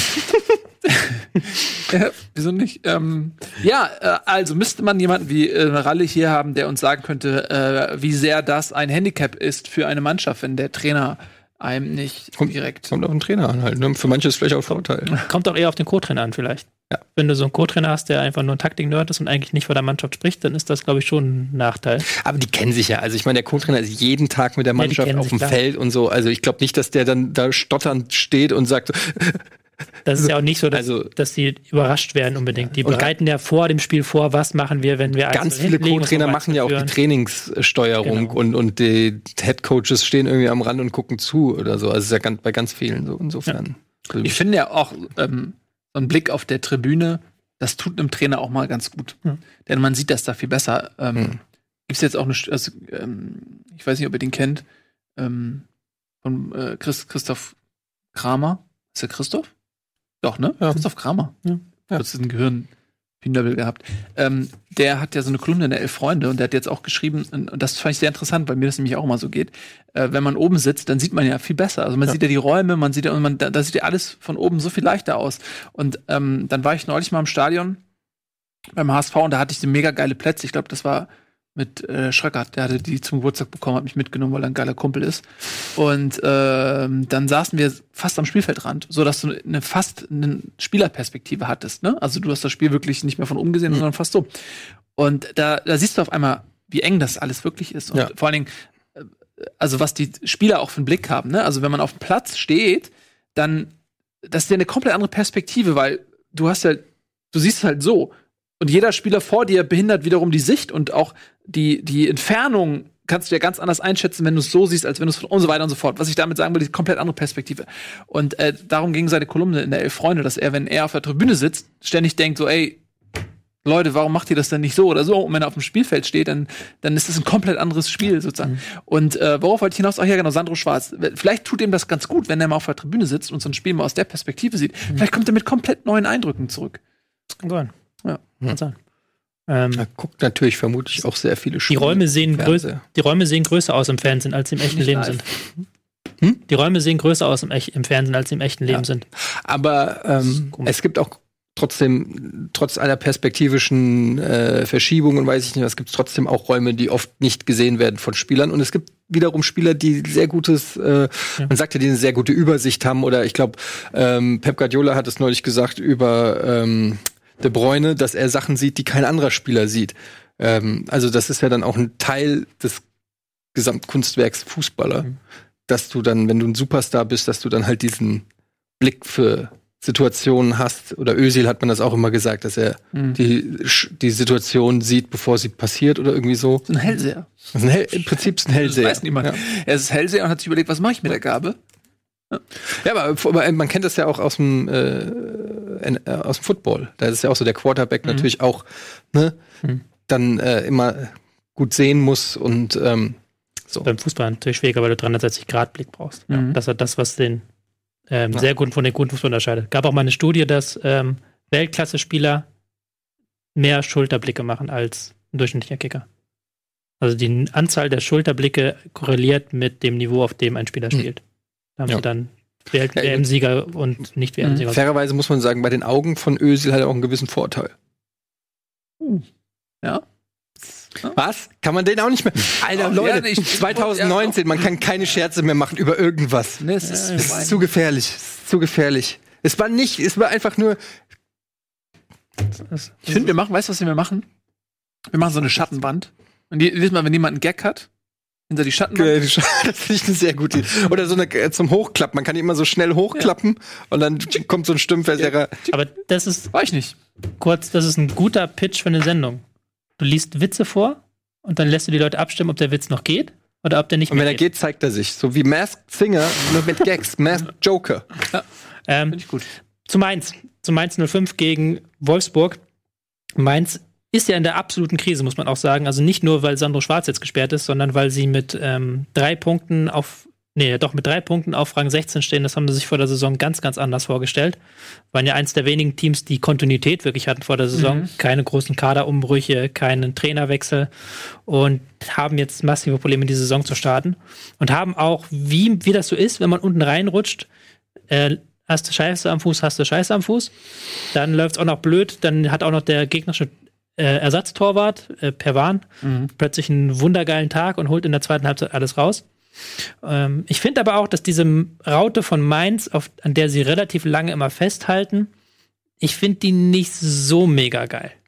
Ich, find, ich bin ein großer Fan der Raute, aber ich finde die Mainzer Raute nicht so mega geil, auch weil da momentan eigentlich alle Mittelfeldspieler keine Überform haben. Und weil sie dann immer sehr große Probleme haben, gegen Gegner sich durchzukombinieren. Gegner machen das Zentrum zu und dann sind sie über die Flügel und dann fehlt da jede Dynamik im Spiel nach vorne. Aber ich finde, gegen Wolfsburg hat es ja eigentlich ganz gut geklappt. In der zweiten Halbzeit fand ich. Also in der ersten Halbzeit hatten sie dann noch ähm, zeitweise Probleme. Dann in der zweiten Halbzeit haben sie auf 4-3-3 umgestellt. Also, Da hatten dann auch Ja. die, dann hatten sie auch wirklich ähm, sich gerade zum Ende hin nochmal zahlreiche Torchancen erarbeitet. und man muss wirklich, in dem Fall muss man bei Wolfsburg wirklich von einem sehr glücklichen Sieg reden, finde ich. Also, das ist zwar jetzt am Ende, dir das nicht jucken, aber Ähm, Deswegen meine ich, es war auch ein sehr glücklicher Sieg. Das war jetzt, auf Bundesliga-Niveau kritisiert man ja immer auf sehr hohem Niveau. Das sind ja alles keine Graupenmannschaften. Auch Mainz nicht. Das sind halt dann so Mini-Details. Und wenn ich sage, ich finde die Braute nicht ganz so geil, dann muss das nichts heißen. Ähm, vielleicht ergibt die auch für Mainz Sinn. Ich wüsste jetzt auch nicht, wie ich die Struktur verändern wollen würde bei dieser Mannschaft. Aber es ist momentan einfach so, dass alles, alles immer gegen sie läuft. Dass sie nicht die Chancen erspielen, wenn sie die Chancen haben, plötzlich der gegnerische Torwart in Wahnsinnsform ist. Und damit stehen sie jetzt schon unter so einem richtig massiven Druck jetzt vor dem Spiel gegen Paderborn. was man auf jeden Fall festhalten kann, Weghorst kein Tor. Das traue ich mir. Schwierig. Weghorst in der Krise. Ich, bin- ich bin in der Krise. Ich habe ja mein, meine Ehre darauf gewettet, dass er 25 Tore mindestens macht. Ja. Ich muss ihm langsam mal ins Gewissen reden. Wird Zeit. Der lässt mich blöd dastehen. Wobei der, finde ich, eine ziemlich krasse Präsenz hat. Der hat auch eine Riesenchance. Er hatte ja diese Chance, wo er dann irgendwie im Strafraum war und dann Ja. Den Ball noch gegrätscht hat aus zwei Metern und dann der Torwart noch dran war. Tja. Der hat eine, ries der hat eine riesige Präsenz, das stimmt. Also der ist immer irgendwie, man, der, taucht halt nicht Aber- unter. Man sieht irgendwie, dass der, der ist da. Ist halt auch, wenn die Mann, ganze Mannschaft offensiv nicht so gut funktioniert, wie Wolfsburg das momentan tut, dann bist du als Stürmer auch natürlich auch der Idiot. So ein bisschen. Mhm. Weil Wolfsburg insgesamt mit vier Schüssen, davon zwei Wechhorst. Mhm. Ähm, ist okay, aber das siehst du halt, die ganze Mannschaft hat offensiv Probleme gehabt. Und Mainz defensiv auch wirklich gut. Da haben sie wieder gut reingefunden. Ja, es ist blöd für Mainz. Also, also alles läuft blöd für Mainz. Das stimmt. Für Wolfsburg dagegen läuft es natürlich dann deutlich besser. Mhm. Ähm, du hast sie, glaube ich, vor der Saison als Überraschungsteam auch gehabt. Ja, so ein bisschen eine Einschätzung, mit der ich im Nachhinein hadere. Warum? Weil sie nicht so gut spielen, weil sie. Haderer Ähm, spielt auch bei Freiburg. gibt's den? Das ist noch nicht bewiesen worden. Das haben wir. Hörer, weiß ich nicht. Ist noch nicht bewiesen, dass es den gibt. Ähm, ja, ich habe sie auf drei geschätzt. Ich habe ja sehr viel von Schlager gehalten, der auch in den ersten Spielen richtig geil reingehauen hat, der sich dann verletzt hat. Und jetzt ist das alles bei Wolfsburg ein bisschen arg behäbig. Ähm, dieses Vertikalspiel, was man von Glasner kannte, das, er, hat ja, er ist so ein bisschen Trainertyp wie, wie Hütter gewesen, hat eigentlich diesen Fußball wie Eintracht Frankfurt die letzte Saison gespielt hat, mit ein bisschen weniger langen Bällen, ein bisschen mehr vertikal rein. Den hat er spielen lassen und der funktioniert nicht in Wolfsburg. Die müssen halt momentan wirklich gucken, dass sie defensiv stabil stehen und dann über so eine Ecke das 1-0 erzwingen und das Ding dann aussitzen. Aber da greifen noch nicht alle Rädchen ineinander und ich bin auch noch nicht so sicher, ob das in dieser Saison. Aber was Das man- wird kommen, aber ich weiß nicht, ob es so kommt, dass sie drei oder viert werden, was ich hier als Voraussage Ja, gehabt habe. aber erst vier Gegentreffer in, in Ja, sechs genau, Partien. deswegen meine ich das ja. ist schon auf jeden Fall krass. Aber Immer noch ungeschlagen, drei Siege, drei Unentschieden. Also so schlecht ist das, da Nee, ist dein aber- Tipp gar nicht. Aber erst neun Tore geschossen. Das ist die Kehrtseite. Also de- deswegen sage ich, sie müssen halt sich sehr stark über diese Defensive definieren und das haben sie, die kriegen sie ganz gut hin. Mhm. Ja, ähm, dann würde ich doch vorschlagen, wir kommen von der äh, Überraschungsmannschaft, die du zu Beginn der Saison getippt hast, zu der Überraschungsmannschaft, die tatsächlich eine ist, nämlich SC Freiburg. Mhm. Ähm, eine Mannschaft, die es verdient hat, dass wir heute wieder zwei Minuten über sie reden. ähm, auch diese Woche wieder erfolgreich gewesen, 2 zu 1 gewonnen in Düsseldorf und das sogar nach Rückstand. Ein äh, schwerwiegender Patzer von Schwolo führte zum 1 zu 0 durch Hennings, meine ich, ne? Ja, Hennings war's. Und äh, dann ist Freiburg aber zurückgekommen und ähm, das war gar nicht so unverdient. Und ich finde, wenn man gegen eine Mannschaft wie Düsseldorf auswärts, die ja durchaus verteidigen können, äh, wenn man da noch ein Spiel dreht, ist das auch ein Stück weit eine Reifeprüfung. Und dementsprechend hat auch Christian Streich nach Spielende gejubelt. Das war so ein richtiger, Mhm. also es war so ein intensiver Jubel. Ich hatte das Gefühl, das war dem richtig was wert, dieser Sieg. Ja, klar. Also, der, ich habe, also ich weiß nicht, ob ich ihn schon mal so hab jubeln sehen. Ja, es war ein wichtiger, äh, wich, wirklich ein wichtiger, wegweisender ähm, Sieg für, äh, für Freiburg. Und es war auch eine gute Partie, zumindest in der zweiten Halbzeit auch, äh, finde ich, geht dann auch der, der Sieg ähm, in, in der Höhe in Ordnung. Aber es ist ja oft so, dass wenn du irgendwie gut spielst und dann gegen so vermeintlich Gegner auf Augenhöhe oder vielleicht sogar darunter äh, verlierst, dann ma- machst du dir so ein bisschen das, was du dir selber aufgebaut hast, schnell wieder kaputt. Und deshalb ist das dann so ein Spiel, wo du auch die Leistung, die bislang stattgefunden hast, bestätigen musst. Und das haben sie halt geschafft. Ich glaube, da ähm, das war so ein bisschen, sie sind jetzt eben, haben sich wirklich etabliert in dieser Spitzengruppe, 13 Punkte nach sechs Spieltagen. Das ist für den SC Freiburg auf jeden Fall auch mal äh, glaube ich, wieder was ganz Nettes. Ähm, ich möchte an der Stelle das Tor von äh, Luca Waldschmidt, äh, den wir beide ja auch sehr gut kennen und vermissen, äh, äh, und vermissen ähm, her herausheben, der nicht in der Startelf stand, also erst eingewechselt wurde und dann mit einem unfassbar geilen Tor auch wirklich äh, Freiburg dann auf die endgültig auf die Siegstraße geführt mhm. hat. Ähm, das, das war schon sehr sehenswert und ähm, das ist ja auch eine gewisse Qualität, muss man ja auch mal sagen, für Freiburg, wenn du einen Griffo, wenn du einen Waldschmidt einwechseln mhm. kannst. Ähm, das ist gar nicht so schlecht. Ja? Ähm, Günther möchte ich noch hervorheben, schon wieder ein Assist. Ja. Ich liebe seine neue taktische Rolle. Der ist sowieso ein Spieler, der immer untergeht, aber der zieht in dieser Saison sehr häufig als Linksverteidiger diagonal ins Zentrum rein, in den Strafraum rein und überzeugt da als, er glänzt da als Vorbereiter. Ähm, hat auch jetzt wieder, wie gesagt, ein Tor vorbereitet, war auch sonst einer der Aktivposten. Es ist wirklich ein Mann, der ähm, herausragende Form hat im Moment. Mhm. Aber ich möchte mich ja für die Nachfolge von Matthias Sammer bewerben, als Mahner der Nation. Mhm. Und muss sagen, dass natürlich Freiburg sehr gut dasteht. Aber sie haben in der Tabelle gegen Platz 13, 12, 13, 14, 16, 17, 18 gespielt. Ja. Und die Gegner waren nicht besonders stark und sie haben auch nicht jedes Spiel mit Bravour gewonnen, sondern da waren auch so viele so Siege dabei, wo du jetzt gegen Düsseldorf. Aber umso denkst, wichtiger ist es, dass man solche, ja. weil ja. erstens holst du dir die Punkte und zweitens holst du dir das Selbstvertrauen, was du dann wiederum auch genau. brauchst, um gegen die Stärkeren zu bestehen. Genau. Das ja. kann sein, dass sie jetzt sich mit diesem Selbstvertrauen in den Lauf spielen und dann tatsächlich oberperformen. Kann aber einfach nur sein, dass sie jetzt 13 sehr, sehr wichtige Punkte im Kampf gegen den Abstieg gesammelt haben. Kann also sein. Gegen diese Gegner, aber der ganz große Druck, den hast du halt jetzt genau, dann erstmal. Den hast du nicht mehr. Ne? Dann kannst du befreiter aufspielen. Ähm, ist jetzt dann die Reifeprüfung gegen Borussia Dortmund. Weil sie jetzt tatsächlich auf einen Gegner treffen, der sehr viel stärker ist als mhm. sie. Und da ja, bin ich gespannt. Weil aber da wird jeder sagen, nie, niemand erwartet von Freiburg, dass sie was nee. holen gegen Dortmund. Das nee. ist eigentlich doch. Nee, klar, aber ich wollte das jetzt nur mal in dem Sinne relativieren. Ich glaube nicht, dass Freiburg ein Europa League-Kandidat ist oder sowas. Mhm. Ich glaube, das glaube ich auch. Es kann, kann, natürlich sein, dass sie jetzt in so einen Lauf spielen und jetzt, wenn sie jetzt gegen Dortmund auch noch irgendwas holen, dann erst recht. Aber ich habe nicht das Gefühl, dass sie defensiv dafür stabil genug sind. Die hatten auch jetzt in den letzten Spielen genug Chancen zugelassen, auch gegen Düsseldorf, fand ich. Also Düsseldorf war da nicht chancenlos. Aber die haben fünf Tor Gegentore erst. Ja, aber die haben, deswegen, die haben sehr viel, ich will nicht sagen Glück, aber die haben nicht gegen die stärksten Gegner gespielt. So. Hm. Und andere Gegner würden dann vielleicht eine Chance mehr außen reinmachen. Ja, so ein Schalke oder sowas ja. hätte da aber anders spielen gegen Freiburg. Ja, also ich glaube auch, man kann das, den Moment sehr genießen im Breisgau, mhm. aber ähm, daraus jetzt äh, UEFA Cup äh, Ambition ja, abzuleiten, macht doch, halte ich auch für Quatsch. Letztendlich spielt Freiburg wie jedes Jahr erstmal um den Klassenerhalt und wenn du dann nach ähm, sechs Spielen 13 Punkte hast, dann ist das, glaube ich, in erster Linie schon so eine Drittelmiete, hm. äh, die du hast, wo du weißt, okay, ja. ähm, wir haben vielleicht dieses Jahr nichts zu tun mit dem Abstieg. Also es ist natürlich zu früh, das zu sagen. Ja, es sind auch schon Mannschaften abgestiegen, die auch mit sechs Punkten nach zwei Spieltagen ganz weit vorne waren. Ähm, von daher ähm, den, den, den Tag nicht vor dem Abendlohn. Aber ich, ich freue mich irgendwie für Freiburg und ähm, die sind ja, jeder kann sich darauf einigen, die sind sympathisch, jeder mag ja. Freiburg irgendwie. Und von daher ist, ist, kann man das doch gemeinsam mal genießen. Du sitzt dann auch da und fragst, wie haben die diesen Kader zusammen, zusammenbekommen? Halt mit Petersen vorne drin, Waldschmidt, der von der Bank kommen kann, Günther, wo ich mich seit Jahren frage, wieso dem niemand auffällt, ist ist er, fühlt er sich so wohl in Freiburg, dass er gar nicht wechseln möchte? Ich weiß mhm. es nicht.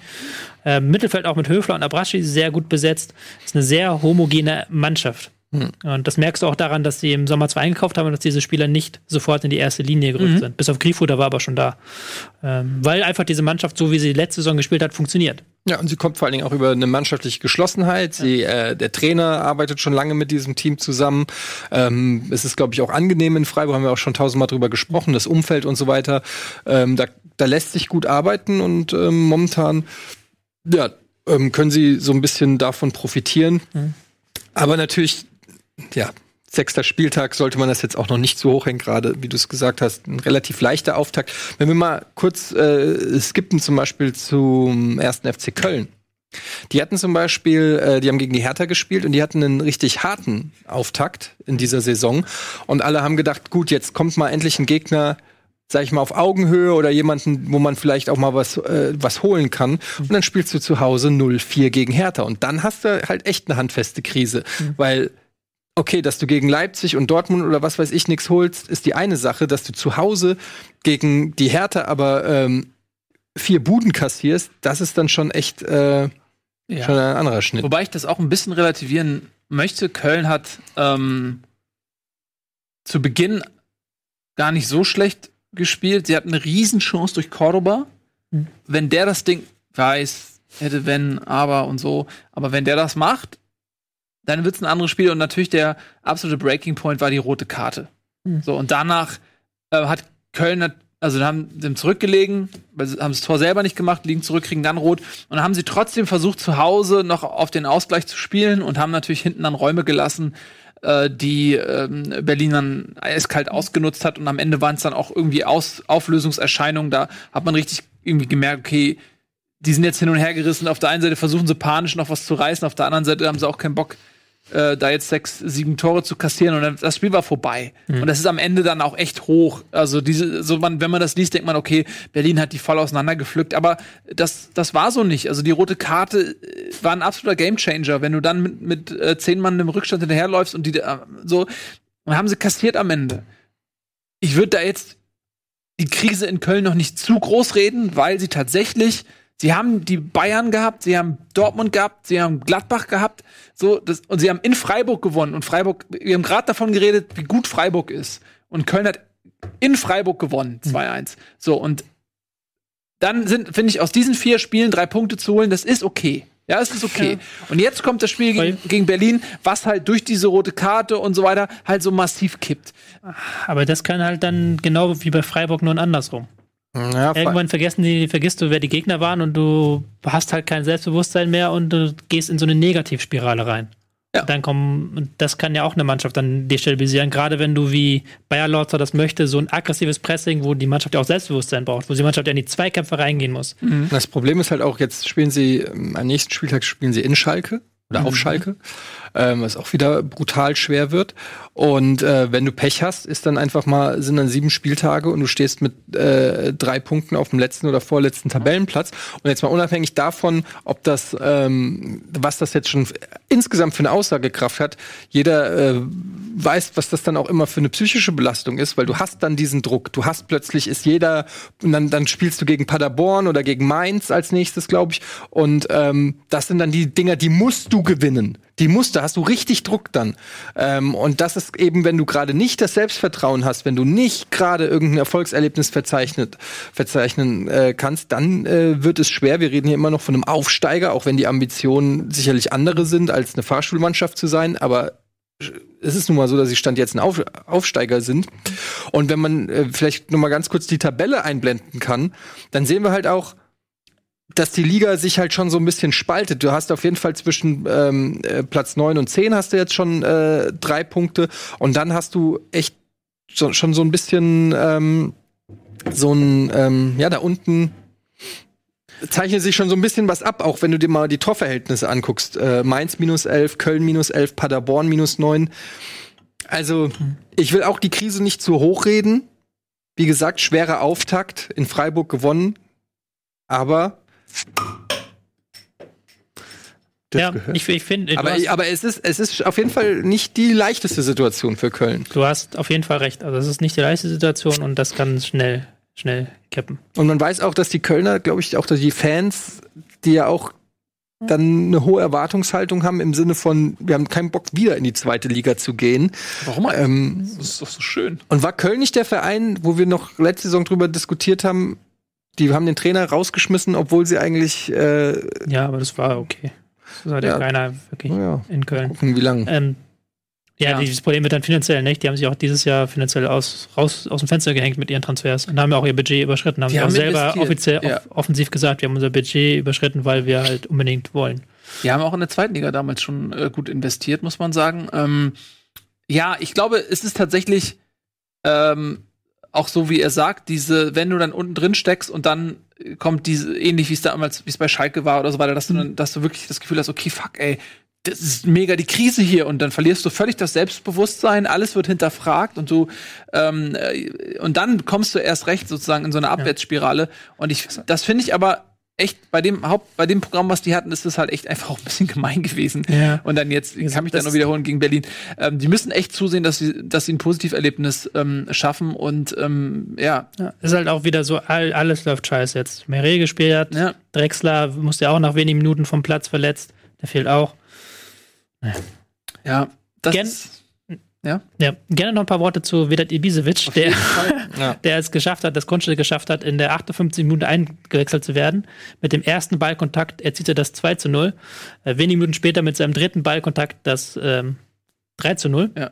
Und er hat es jetzt geschafft, in der ewigen Torschützenliste ist er vorbeigezogen an Lothar Matthäus und an, an der Bundesliga-Torschützenliste, die ewige, ist er Klose. an Lothar Matthäus und Miroslav Klose vorbeigezogen. Mehr Ja. Tore als Klose, der Das Ibisevic. kotzt mich persönlich an. Das finde ich okay von Ibisevic. ich überlege gerade, also Matthäus, ja, aber er ist natürlich jetzt Matthäus? Auch, ist natürlich auch kein Stürmer, also er war jetzt nicht nur also fürs Tore Matthäus war sehr lange einfach an der Bundesliga. Er war aber sehr lange, aber er war auch lange in Italien. Ähm, er hat Ja. zwar bis ins hohe Alter gespielt, Also er aber er 40 war auch lange in Italien. Ich überlege gerade, Miroslav Klose Der hat in den 80ern hat, war ja auch in Italien. 80ern hat der Matthäus noch als Mittelfeldspieler und auch teilweise sehr offensiver Mittelfeldspieler viele Tore geschossen. Ja, das ist korrekt. Er hat natürlich auch 1990, als er nach dem WM-Weltfußballer war, äh, zu der Zeit viel Tore geschossen. Aber später dann, als er aus Italien wiederkam, hat er natürlich eigentlich Libero gespielt. Das, das, was einen wundert, ist halt, dass Miroslav Klose so relativ wenige Tore geschossen hat. In der Ja, Bundesliga. weil der war ja auch lange bei Lazio, aber wie, wie lange, der war bei Bremen, bei Bayern, wann ist er, wie alt war der, als er zu Lazio Kaiserslautern war er auch. Äh, Moment, von welcher Liste reden wir eigentlich? die Torschützenliste der Bundesliga. Aber warum ist dann, aber, aber Gerd Müller ist doch über allem. Ja, aber es geht ja nur darum, wen Ibisevic gerade überholt hat.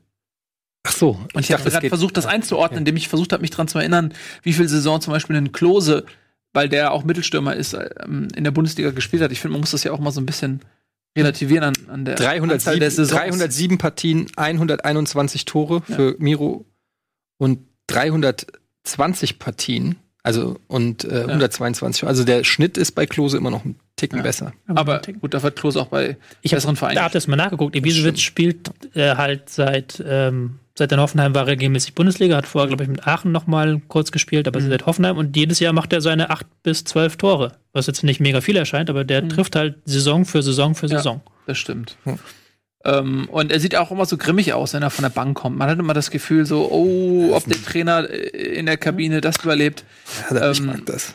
Ja, ich finde das Ich mag auch gut. diese, ich mag diese Jugo-Mentalität. aber das ist, ich mag das. Da, da ist Feuer, da ist Leidenschaft, da ist auch sicherlich immer ein, ein Stück Wut mit dabei, wenn man auch sieht, wie er gejubelt hat. Äh, da, da, der ist ja wirklich über die über die Eckfahne drüber, die dann ihn dann noch irgendwie Ja, Quatsch, hat mir ja, leid der, der hat ja wirklich weggepimmelt. Die, Die hat, die hat ihm nichts getan und die Ja. hat er aber echt, echt bearbeitet, die Eckfahne. ja, ja, das war, das finde ich, ich mag sowas. Da ist Leidenschaft drin, das gefällt mir. ähm, genau.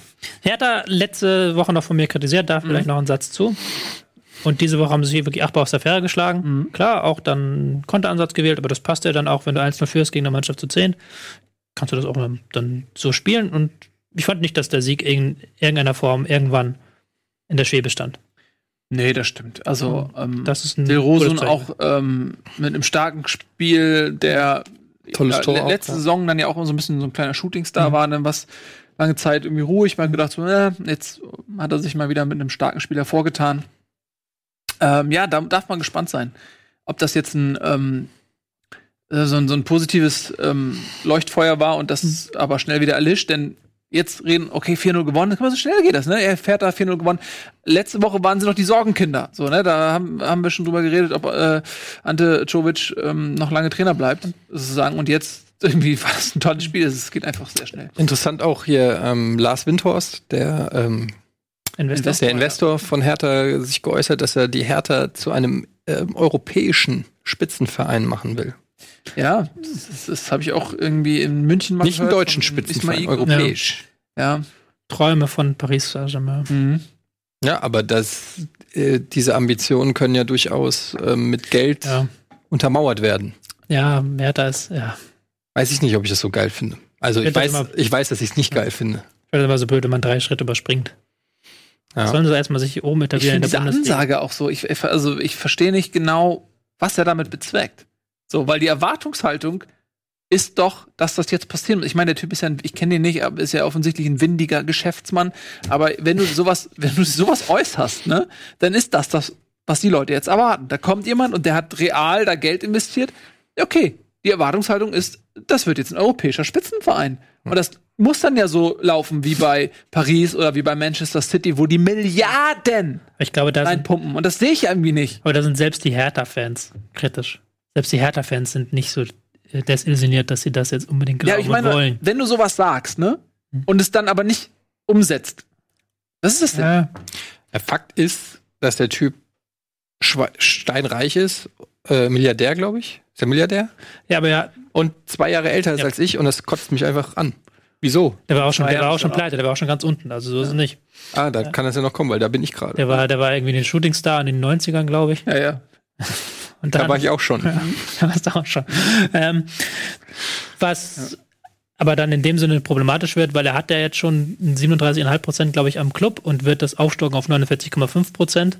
Und mehr geht nicht, laut 50 Noch, Prozent. ja. Ja. Das Das ist eine Frage der er Zeit. sich das dann irgendwie Ja. sichern oder was? Keine Ahnung.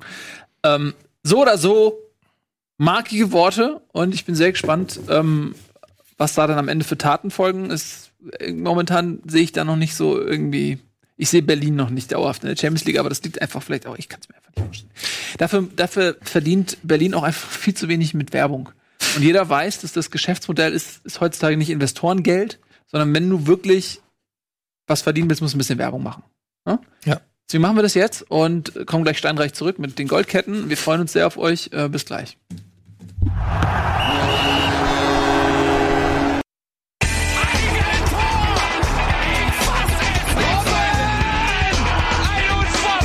jetzt explodiert die Bude hier. Kritisiert mir denn nicht zu viel. Das ist ein guter Mann.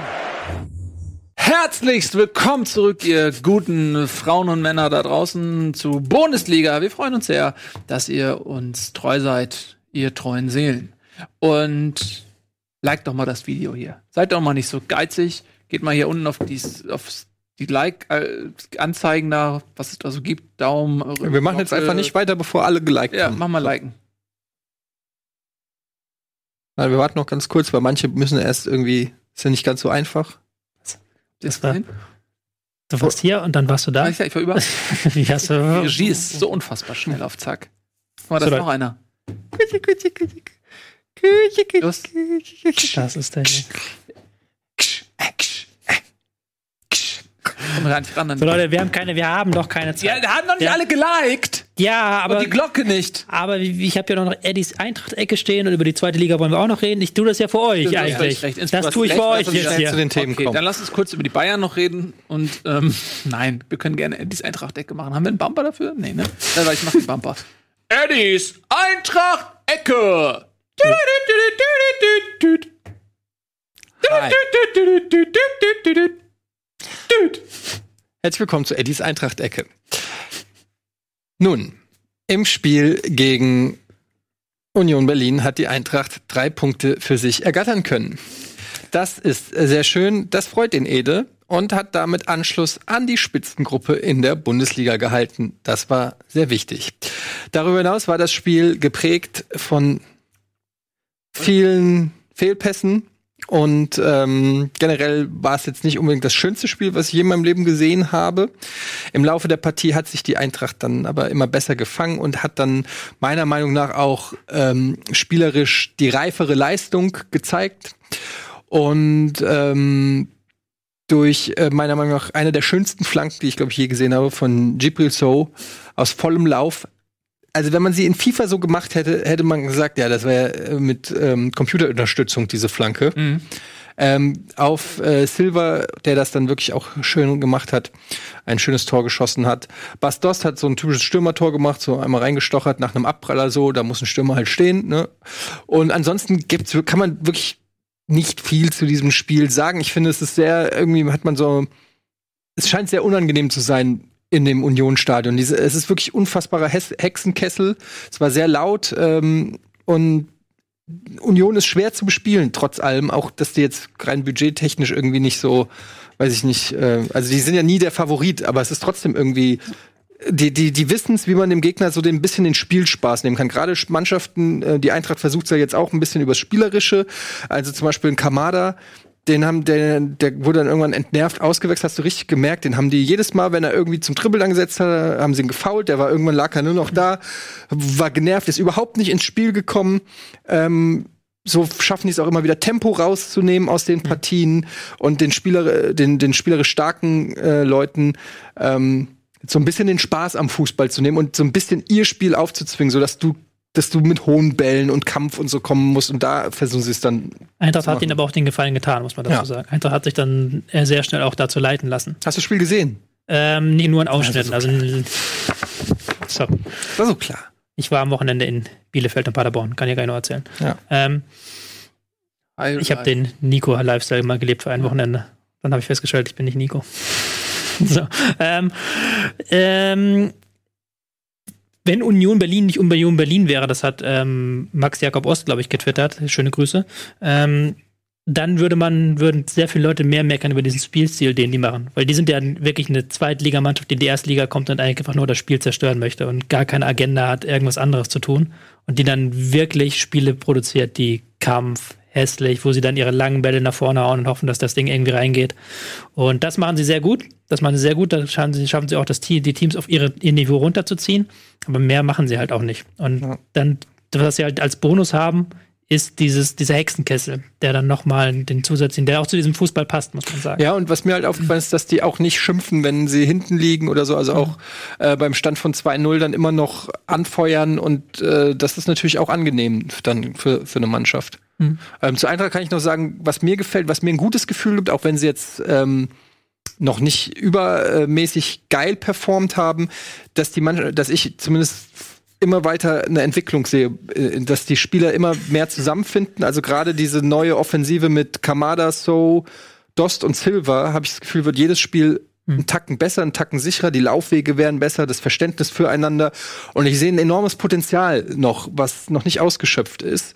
Ähm, ich bin echt ganz positiv, was, was, was, was das angeht. Und klar, es ist sowieso hart, irgendwie internationalen Plätze. Da gibt's locker zehn Vereine, die diese Saison da mit drumrum, drumherum tanzen. Aber ich könnte mir vorstellen, dass die Eintracht auf jeden Fall auch einer der Vereine ist, die da ähm, auch zum Ende der Saison noch ähm, ein Wörtchen mitreden. Mhm. Und ähm, vorausgesetzt, ja, ne, ist ja immer klar so. Verletzungspech und bla bla bla. Ähm, ja, und jetzt am Donnerstag geht's erstmal in die Euroleague, da sprechen wir morgen drüber. Ich bin froh mit diesem Punkt. Es ist eine, sch- ist eine schwer zu spielende Mannschaft und jetzt geht's als nächstes zu Hause gegen Bremen. Das ist wieder so ein Match. Ähm, Das muss man gewinnen, allein. es wär, wenn sie es gewinnen, wäre es mega geil, weil dann können sie sich weiter oben in der Tabelle festklemmen. Wenn sie es verlieren, holen sie Bremen direkt wieder mit äh, in die Gruppe und es ist- steht, geht ja auch um 20 Euro, das darf man an der Stelle auch nicht vergessen. Eben, mehrfach sogar um 20 Euro. Ja, aber ähm, Bremen kommt insofern zum ganz guten Zeitpunkt. Da fehlen noch ein paar Leute. Mhm. Ja, ähm, Aber die waren nicht schlecht gegen Dortmund. ja, mal gucken. Äh, jedenfalls Frankfurt voll im Soll und ich denke auch, ähm, was du gesagt hast, ja, die Jungs da vorne, äh, Dost, Silva, Kamada, So, die sind alle neu und man aber kennt jetzt schon, dass das wieder alles Volltreffer sind. Äh, bei Dost wusste man das, bei Silva konnte man das zumindest erhoffen äh, und der vielleicht eine ähnliche Geschichte wie bei äh, Jovic auch, ja, der Mhm. in jungen Jahren sehr hochgejubelt wurde und dann so eine kleine Krise hatte und jetzt vielleicht die Eintracht das richtige Habitat ist, um wieder zur, zum Potenzial äh, zu finden, was ihm schon früher nachgesagt wurde. Und wenn das klappt in der Form, ähm, also da hat Frankfurt dann wieder einiges richtig gemacht, Mhm. muss man einfach mal so sagen. Und ich zähle die auf jeden Fall ganz klar wieder zum Anwärter auf internationale Plätze. Da muss man auch nicht irgendwie die, die Mannschaft jetzt kleiner machen, als sie ist. Mhm. Ähm, und ja, Berlin, das ist halt so, genau wie du sagst, ne? Also die erinnern vielleicht eher so ein bisschen an Darmstadt oder so, Ja. ne? Also ein ganz anderer Entwurf äh, als Paderborn, zu dem wir jetzt gleich kommen. Die äh, versuchen erfrischend äh, zu spielen und bei Berlin, klar, die wissen genau, wir können individuell nicht mithalten mit unseren Gegnern und versuchen auf eine andere Art und Weise ähm, die Punkte zu holen. Aber so, Berlin ist einfach so eine Bereicherung jetzt äh, Union irgendwie, weil das ist die, die, die, diese Liebe zum Verein, die, die Fans dahinter, ähm, die haben auch lange Anlauf genommen für die erste Liga und so und die feiern das jetzt einfach ab. Die genießen So, das die einfach, genießen genau. es einfach unabhängig davon, ähm, wie jetzt der fußballerische Unterhaltungswert ist, ist das viel auch Folklore und so und das, ach, Ja. die machen einfach Spaß. Ähm, auch wenn das Spiel natürlich nicht so schön ist. Ja. Ähm, so, kommen wir jetzt zum besagten äh, Gegenentwurf aus Paderborn. Die haben nämlich, und ey, wir brauchen wirklich so einen Bumper, kann, können es nicht mal bauen aus unserer ersten Sendung vor der ähm, Saison, als wir gesagt haben, Paderborn wird viel Lob erhalten und am Ende keine Punkte kriegen. So ist es wirklich jede Woche äh, und ganz deutlich jetzt auch gegen die Bayern. Man hat ähm, 2 zu 3 verloren, wo man auch vorher denken konnte, okay, die kriegen jetzt 6-0 auf den Deckel oder so. Nee, ist überhaupt nicht so. Sie haben den Bayern wirklich bis zum Schluss äh, Paroli geboten und ähm, die haben da schon so ein bisschen zittern müssen dann tatsächlich die Münchner. Äh, das war sehr überraschend, aber am Ende des Tages, hey, wieder nichts geholt. Ne? Und irgendwann Ja. ist es dann auch ein bisschen zu wenig. Ich war vor Ort, ich fand es in der Mixed Zone ein bisschen blöd. Da kommen dann die Spieler zu Interviews. Ich hatte bei den Paderborner Spielern, das, das ist jetzt vielleicht auch falsch gesehen, aber ich hatte da das Gefühl, dass die schon zufrieden waren damit. Dass die natürlich gesagt haben, ja, vielleicht hätten wir noch was holen können, aber 2-3 gegen die Bayern ist schon ein guter Schritt nach vorne und jetzt punkten wir nächste Woche. Da hätte ich mir dann gewünscht, wenn du 2-3 kurz vor Schluss und dann auch noch ein, zwei Ecken hast, dass du dann nicht nachher ärgerst mehr. Aber vielleicht haben sie sich schon vorher geärgert, bevor, bevor sie in die Mixed Zone gekommen sind. Naja, gut, die sind, die kann mir schon vorstellen, dass die äh, Devise war, lass uns hier nicht 6-0 abgeschossen werden. Wenn du dann äh, zwei Tore schießt mit einem Torunterschied gehst, dass du das dann schon so mehr oder weniger als einen halben Gewinn Pader Paderborn ist jetzt nicht das geilste Stadion. Aber was geil ist zu sehen, und das habe ich so bewusst noch nicht vorher wahrgenommen, ist Steffen Baumgart, den du ja zwar ab und zu siehst, dann in den Fernsehaufnahmen, aber der steht ja wirklich 90 Minuten, über 90 Minuten weg, steht er in der Ecke seiner Coaching-Zone. Und zwar so. Der steht komplett so da. Warum? Der, der, weiß ich nicht warum, der, weil weil er wahrscheinlich da in der Zone ist und dann so, so Rücken oder so. ich, da kriegst du vom Zusehen kriege ich Rückenschmerzen, wenn ich den sehe da unten. Und auf der Pressekonferenz nachher ist der komplett durch. Der sitzt da wirklich wie so ein, wie so ein Geist, der halt ein, wie ein Mann, der zwei Stunden lang so da, da stand am Spielfeld dran. Aber ist, ich finde das super geil. Der hat so eine Intensität da am Spielfeld dran. Das war auch dann der schöne Vergleich mit Kovac, der dann eher so ruhig geblieben ist, ab und zu mal reingemeckert hat, aber Baumgart da die ganze Zeit durch Anweisungen und die ganze Zeit so geguckt, was machen die da. Schon geiler Typ. Das, das, mal so live zu erleben, Ja. weil du denkst, okay, der macht das, siehst du das zwar im Fernsehen, okay, der macht das vielleicht 10 bis 15 Minuten. Nein, 90 Minuten an der, in der Coaching Zone, an der Ecke, gucken, was die Jungs machen. Sehr gut. Ja. Wie ist das Stadion? Sieht ja von außen sieht ja wirklich ein bisschen aus wie so ein nicht- kleines Plastikstadion. Ist nicht geil. Nee? Nee, war ich auch schon, schon mal zuvor. Ist besonders geil. Ist halt mehr, mehr Plastik und Beton als Plätze. Und vor allen Dingen, weil ich am Abend von zuvor in Bielefeld war und das Bielefelder Stadion finde ich sehr geil. War da auch eine gute Stimmung, hattest du dann immer Vergleich und das war. Aber die Stimmung war ganz gut in Paderborn. Ja? Und natürlich, klar, wenn du 2-3 gegen Bayern spielst und dann am Ende noch eine Ecke hast, da ist, dann geht das, War ja steht das Stadion. Pokalspiel so ein bisschen, ne? Ja. Ähm, komm, lass uns aber weitermachen, weil ich will zweite Liga heute mal ein bisschen besprechen. Ähm, ja, eine Mit Frage noch so. äh, zu den Bayern. Was ist mit Thiago los? Oh ja, da wird ganz, Ja, aber wie? Ganz, ganz, ganz, ganz schwach. Also hat er auch nicht nur seinen Fehlpass, also der Fehlpass okay, wo ich sogar sagen würde, das kann passieren und die Idee dahinter war gut. Er hat einen Fehlpass zu Neuer gespielt. Äh, Neuer war aus dem Tor heraus und der Ball geht wirklich nur einen halben Meter am Tor vorbei. Das hätte auch ein Eigentor werden können. Aber die Idee war okay. Aber er hatte auch so an zwei, drei andere Aktionen, wo er dann zwar technisch was Geiles macht, einen Gegenspieler aussteigen lässt, aber der Pass danach super schlampig ist. Also er war nicht dieses strukturierende Element, was du von ihm kennst. Und vor allen Dingen das Zusammenspiel mit Kimmich hat nicht, hat nicht gepasst. Die haben sich sehr oft gegenseitig im Weg gestanden, sehr oft beide tief. Ähm, dann hat es nach der Pause, fand ich, sehr viel besser funktioniert mit Kimmich und Martinez. Haben sie zwar zwei Gegentore ähm, gefangen, hat aber meiner Meinung nach nichts mit Martinez zu tun, sondern mit schwacher Flügelverteidigung. Ähm, Und er hat letztes, Jahr- letztes, letztes Spiel ja gar nicht gespielt. Und ähm, also gerade in der letzten Saison war er ein tragendes Element, auch im Au- Aufschwung Martinez der Bayern. Nee, Thiago. So. Und äh, dadurch, dass jetzt Kimmich im Mittelfeld spielt, habe ich mich gefragt, okay, ist da, also Coutinho spielt jetzt Zehner und wenn nicht, dann kommt er Müller rein und Thiago ist ja auch jemand, der dann durchaus auch Zehner mal spielen konnte. Und äh, jetzt ähm, auf der Sechs dann, äh, wenn Goretzka irgendwann zurückkommt und Bin- Kimmich jetzt dauerhaft das spielt, ist das bin sehr gespannt, ob Thiago in Tottenham ran darf. Ob dann nicht Kimmich Martinez im Mittelfeld spielen, weil Coutinho ist jetzt drin, ist jetzt wirklich in, der, in der Zone äh, und macht Dinge auf dem Platz, die Wahnsinn sind, die technischer Wahnsinn sind einfach. Und den kannst du nicht runternehmen. Kimmich spielt meiner Meinung nach auch wirklich solide. Und Thiago hat jetzt keine Leistung angeboten. Dann kann es schon sein, dass man da wieder Kimmich Martinez hat und Thiago dann erstmal auf der Auf Bank jeden sitzt. Fall ein Luxusproblem. Ja, Ähm, interessant auch, dass Alaba auf der Bank saß. Oder war das geschont oder war verletzt? Ja, ja, der äh, kommt jetzt erst wieder. Ähm, okay, du wolltest über Qualität sprechen, über Luxusprobleme, dann sind wir in der zweiten Liga genau richtig. Wir müssen noch kurz, kurz Analyse machen zu Hoffenheim gegen Gladbach. Mm, ja, möchtest du das machen oder soll ich das machen oder möchtest Ich- du das machen? Ja, also ich kann zumindest sagen, dass ich damit nicht gerechnet habe. Ja. Ähm, so also vor allen Dingen habe ich nicht damit gerechnet, dass Hoffenheim so abkackt in der Liga. Ähm, da weiß man noch nicht so genau, äh, woran es liegt. Äh, möglicherweise ist der neue Trainer nicht äh, so der erwünschte Nagelsmann-Ersatz, den man sich erhofft hat. War aber auch wieder ein knapperes Ding, als das 0-3 suggeriert. Hm. Die hatten auch durchaus ihre Chancen. Ich habe es leider nur in der Zusammenfassung sehen können, aber da gab es dann ähm, Hoffenheimer Chancen und ähm, Marc Rose hat sich auch nach dem Spiel im Interview nicht komplett zufrieden gezeigt, meinte, uns fehlt noch die Selbstverständlichkeit und Kontrolle im Spiel mit dem Ball. Ja, das wäre auch, das ist ja immer so, ne? wenn Ja. du dann deutlich gewinnst, äh, dann trittst du aufs psychologische Hm. Bremspedal, Ja. damit die bloß nicht glauben, sie müssen Hm. nicht mehr arbeiten. Und Ja. ähm, Augsburg gegen Leverkusen. Kai Havertz mit meinem Lieblingsassist der Woche. Ja. kriegt den, Ja. will, will hinter die Abwehr starten, kriegt den Ball an den Rücken und äh, Volland muss dann nur noch da stehen und abstauben Zählt und den Ball über Torwart heben. Das Du zählt halt, bei Kickbase zählt, Zählt als das zählt als Assist. 35 Punkte, glaube ich. Ja, das war ein schöner Assist. Aber das ist wieder so das, was wir auch über Leverkusen bereits gesagt haben. Wenn es gegen eine Mannschaft geht, wie Augsburg, die hinten drin steht und kontern will, die individuell unterlegen ist, dann können sie mit ihrem Spielsystem punkten, die Leverkusener, und haben auch gepunktet. Genau. Gut, dann äh, füge ich dem gar nicht mehr allzu viel hinzu und äh, dann kommen wir jetzt tatsächlich mal zur zweiten Liga. Das ist nicht, äh, denkt immer, ich will das machen, weil ich über den HSV reden will. Stimmt gar nicht. Tobias Escher schreibt das hier tatsächlich ähm, auf Ja. die Tagesordnungspunkte. Ich halte mich ja immer sehr zurück. Ähm, aber jetzt machen wir das. Muss man ja auch mal alle, alle Saisondrittel machen. Wir haben jetzt acht Spiele schon wieder rum. Und der VfB Stuttgart führt die Liga an mit Ja. 20 Punkten. Ich habe es mir jetzt gedacht, weil ich jetzt am Wochenende VfB Stuttgart gegen Bielefeld, das Topspiel der zweiten Liga, erster gegen dritter, ähm, habe ich Ja. im, Und im da Stadion muss gesehen. ich echt sagen, der, Stuttgart erinnert mich an den HSV letzte Saison, weil die sind jetzt Erster am drei Punkte Vorsprung, glaube ich. Oder und niemand weiß so richtig warum. Weil die spielen nicht gut.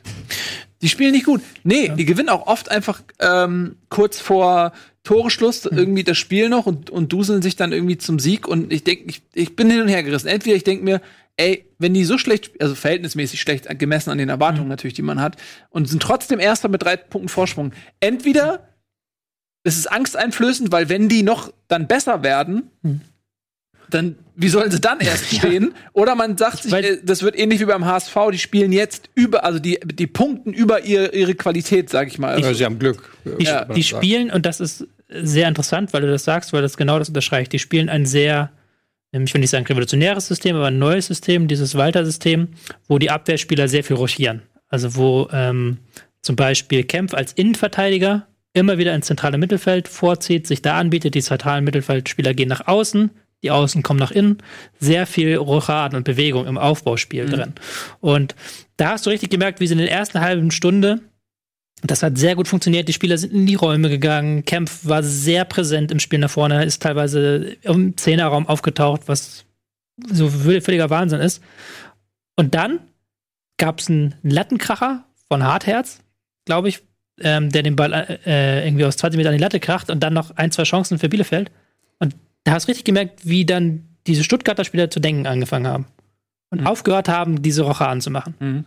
Und deswegen gibt es halt zwei Wege für die Saison. Entweder sie kriegen es halt hin, das weiterhin so dominant zu machen wie in den ersten 30 Minuten. Oder irgendwann kommt ein Moment, wo sie ein, zwei Spiele verlieren, dann in dieses Nachdenken kommen und das dann gar nicht mehr funktioniert und Mhm. sie wieder HSV abstürzen.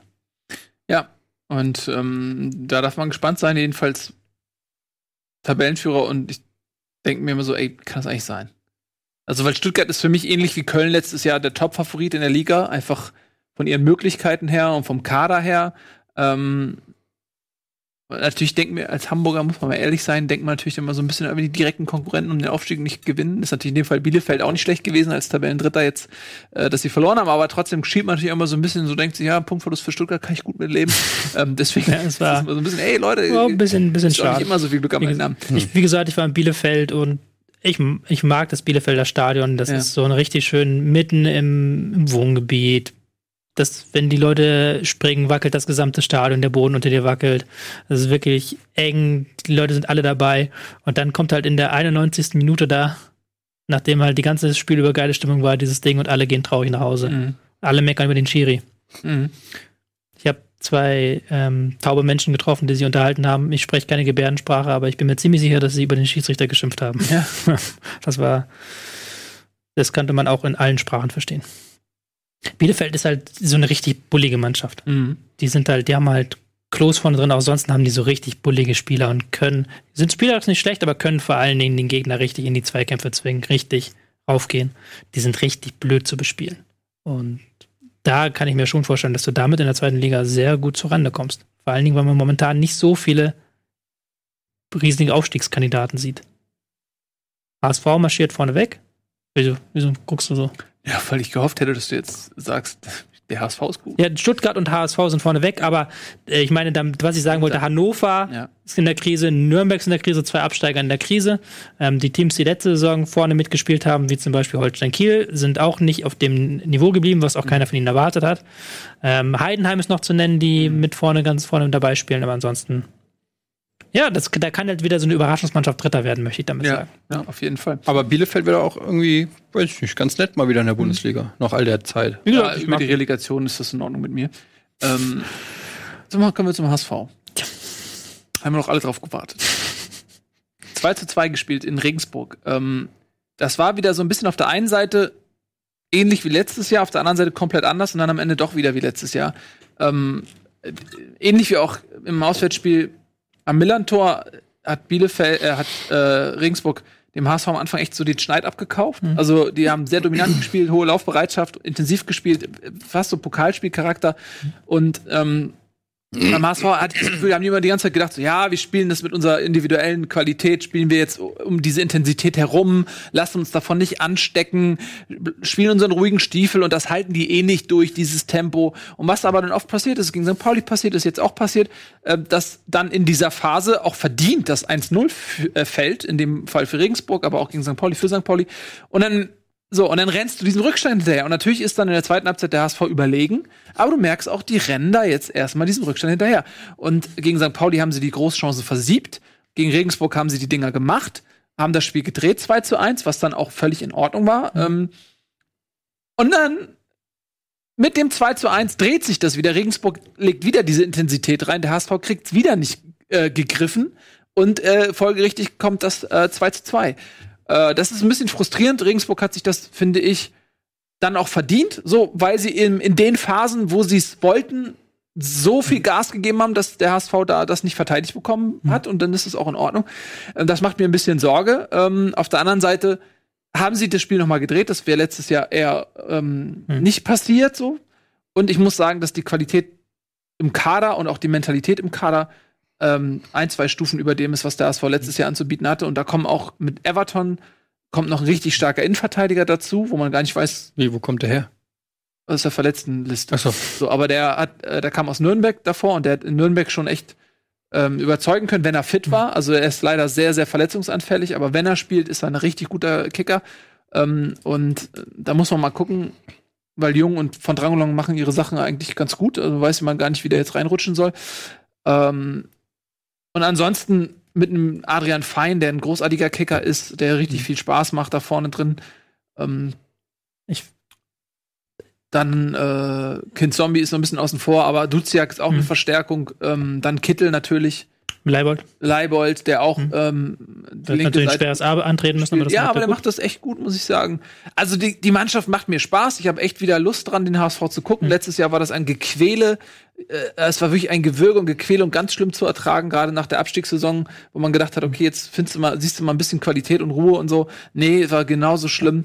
Äh, und deswegen, Was- diese Saison bin ich positiv überrascht und sie machen die Sache gut und vor allem, sie schießen viele Tore. Sie haben jetzt 19 Tore geschossen äh, in, in äh, acht Spielen und ähm, das, ja, macht, der HSV macht mir einfach wieder Spaß. Und es gibt natürlich immer noch was zu bemängeln, aber. Das haben wir Ja, aber ist so. Ich habe nach vielen Jahren wirklich auch, gibt es wieder äh, Spiele, wo ich einfach Spaß habe am Verein und an den Spielen, muss ich sagen. An der Und- Mannschaft.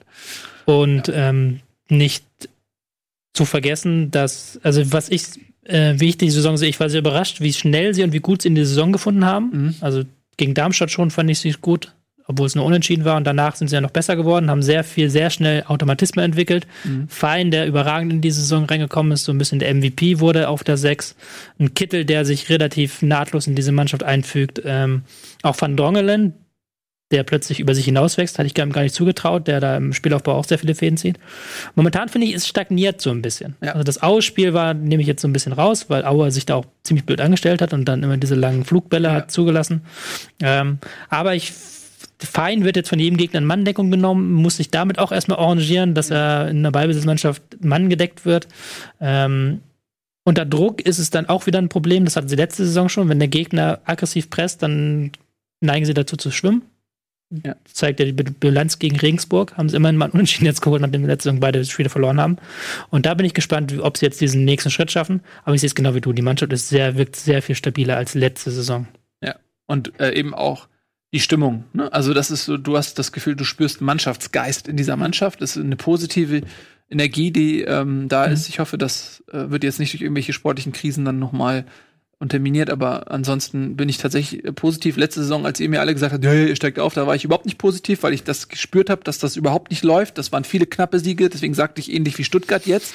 Äh, viel Glück gehabt in, in Spielen, sodass die Punkteausbeute damals äh, über die Qualität äh, ähm, hinweggetäuscht hat. Und dieses Jahr bin ich aber echt guter Dinge und ich hoffe einfach, ja, dass genau da, diese Momente, dass wenn der Gegner intensiv spielt, dass die da irgendwie dann checken, okay, was können wir in Es ist ja auch machen. angenehm ruhig.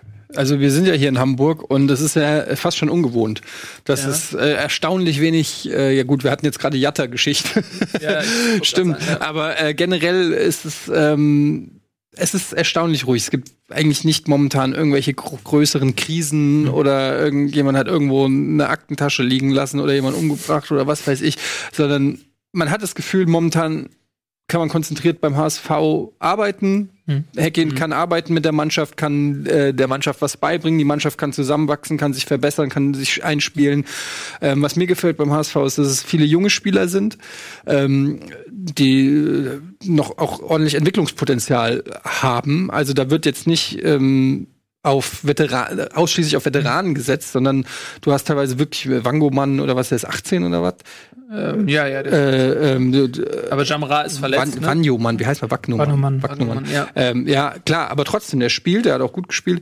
Ähm, du hast äh, Spieler wie Fein, du hast auch einen Kittel, der ist ja auch noch, äh, gut, der ist Mitte 20 oder so, aber du hast ähm, einen Kin Zombie und so, da, da sind so ein paar äh, Spieler, die auch alle noch Entwicklungspotenzial haben und auch dementsprechend hungrig sind und ähm, das finde ich irgendwie gut. Ich meine, es gab, ne, ist noch nicht so lange her, da wurden irgendwie die Van der Vaarts zurückgekauft und ähm, Van Nistelrooy und Co. Nicht, dass das Van Nistelrooy war ja eigentlich ein Gewinn für den Verein, aber trotzdem war es immer so, ja, aber Ja, der, der war ja auch ein Fanliebling und so. Ja. Also will damit nur sagen, ich habe das Gefühl, dass der HSV sich auf jeden Fall äh, in einer besseren Phase seiner der letzten zehn Jahre zurzeit empfindet, auch wenn es in der zweiten Liga ist. Ich muss euch abwürgen. Die Ja. Sendung ist vorbei. Das stimmt. Morgen kommt wieder Bundesliga International. Genau. Das letzte Woche gestartete Format, wo Nico und ich ins Betteln, fällt heute leider aus. Ich habe Nico letzte Woche umbringen müssen, nachdem er mich in NHL so gedemütigt hat. Das Ja. ist der positive persönliche Vorfall, von dem er erzählt. Mir Er so lebt Bock nicht gemacht, mehr. euch zuzugucken, dass ich mir direkt NHL geholt habe und auch schon gezockt habe.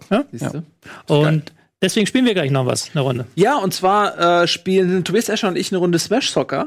äh, und, äh, Super Mario Smash Soccer. Ja, äh, und äh, Tobi hat sich mega gefreut. Er ist total. total gut in diesem Spiel und Nee. ich freue mich auch, weil ich das Aber ich finde das Spiel geil. Spiel echt mega finde. Ich habe es lange nicht mehr gespielt und äh, freue mich jetzt gleich auf eine halbe Stunde Zockerei mit dir. Bleibt dran, das wird lustig. Wir laufen schnell rüber. Bis dahin vielen lieben Dank fürs Zusehen und wie gesagt, morgen früh wird Bundesliga International. Tschüss und auf Wiedersehen. Nano, nano. Bundesliga auf Rocket Beans TV wird präsentiert von eFootball Pass 2020. Diese Sendung kannst du als Video schauen und als Podcast hören. Mehr dazu unter rbtv.to/bundesliga.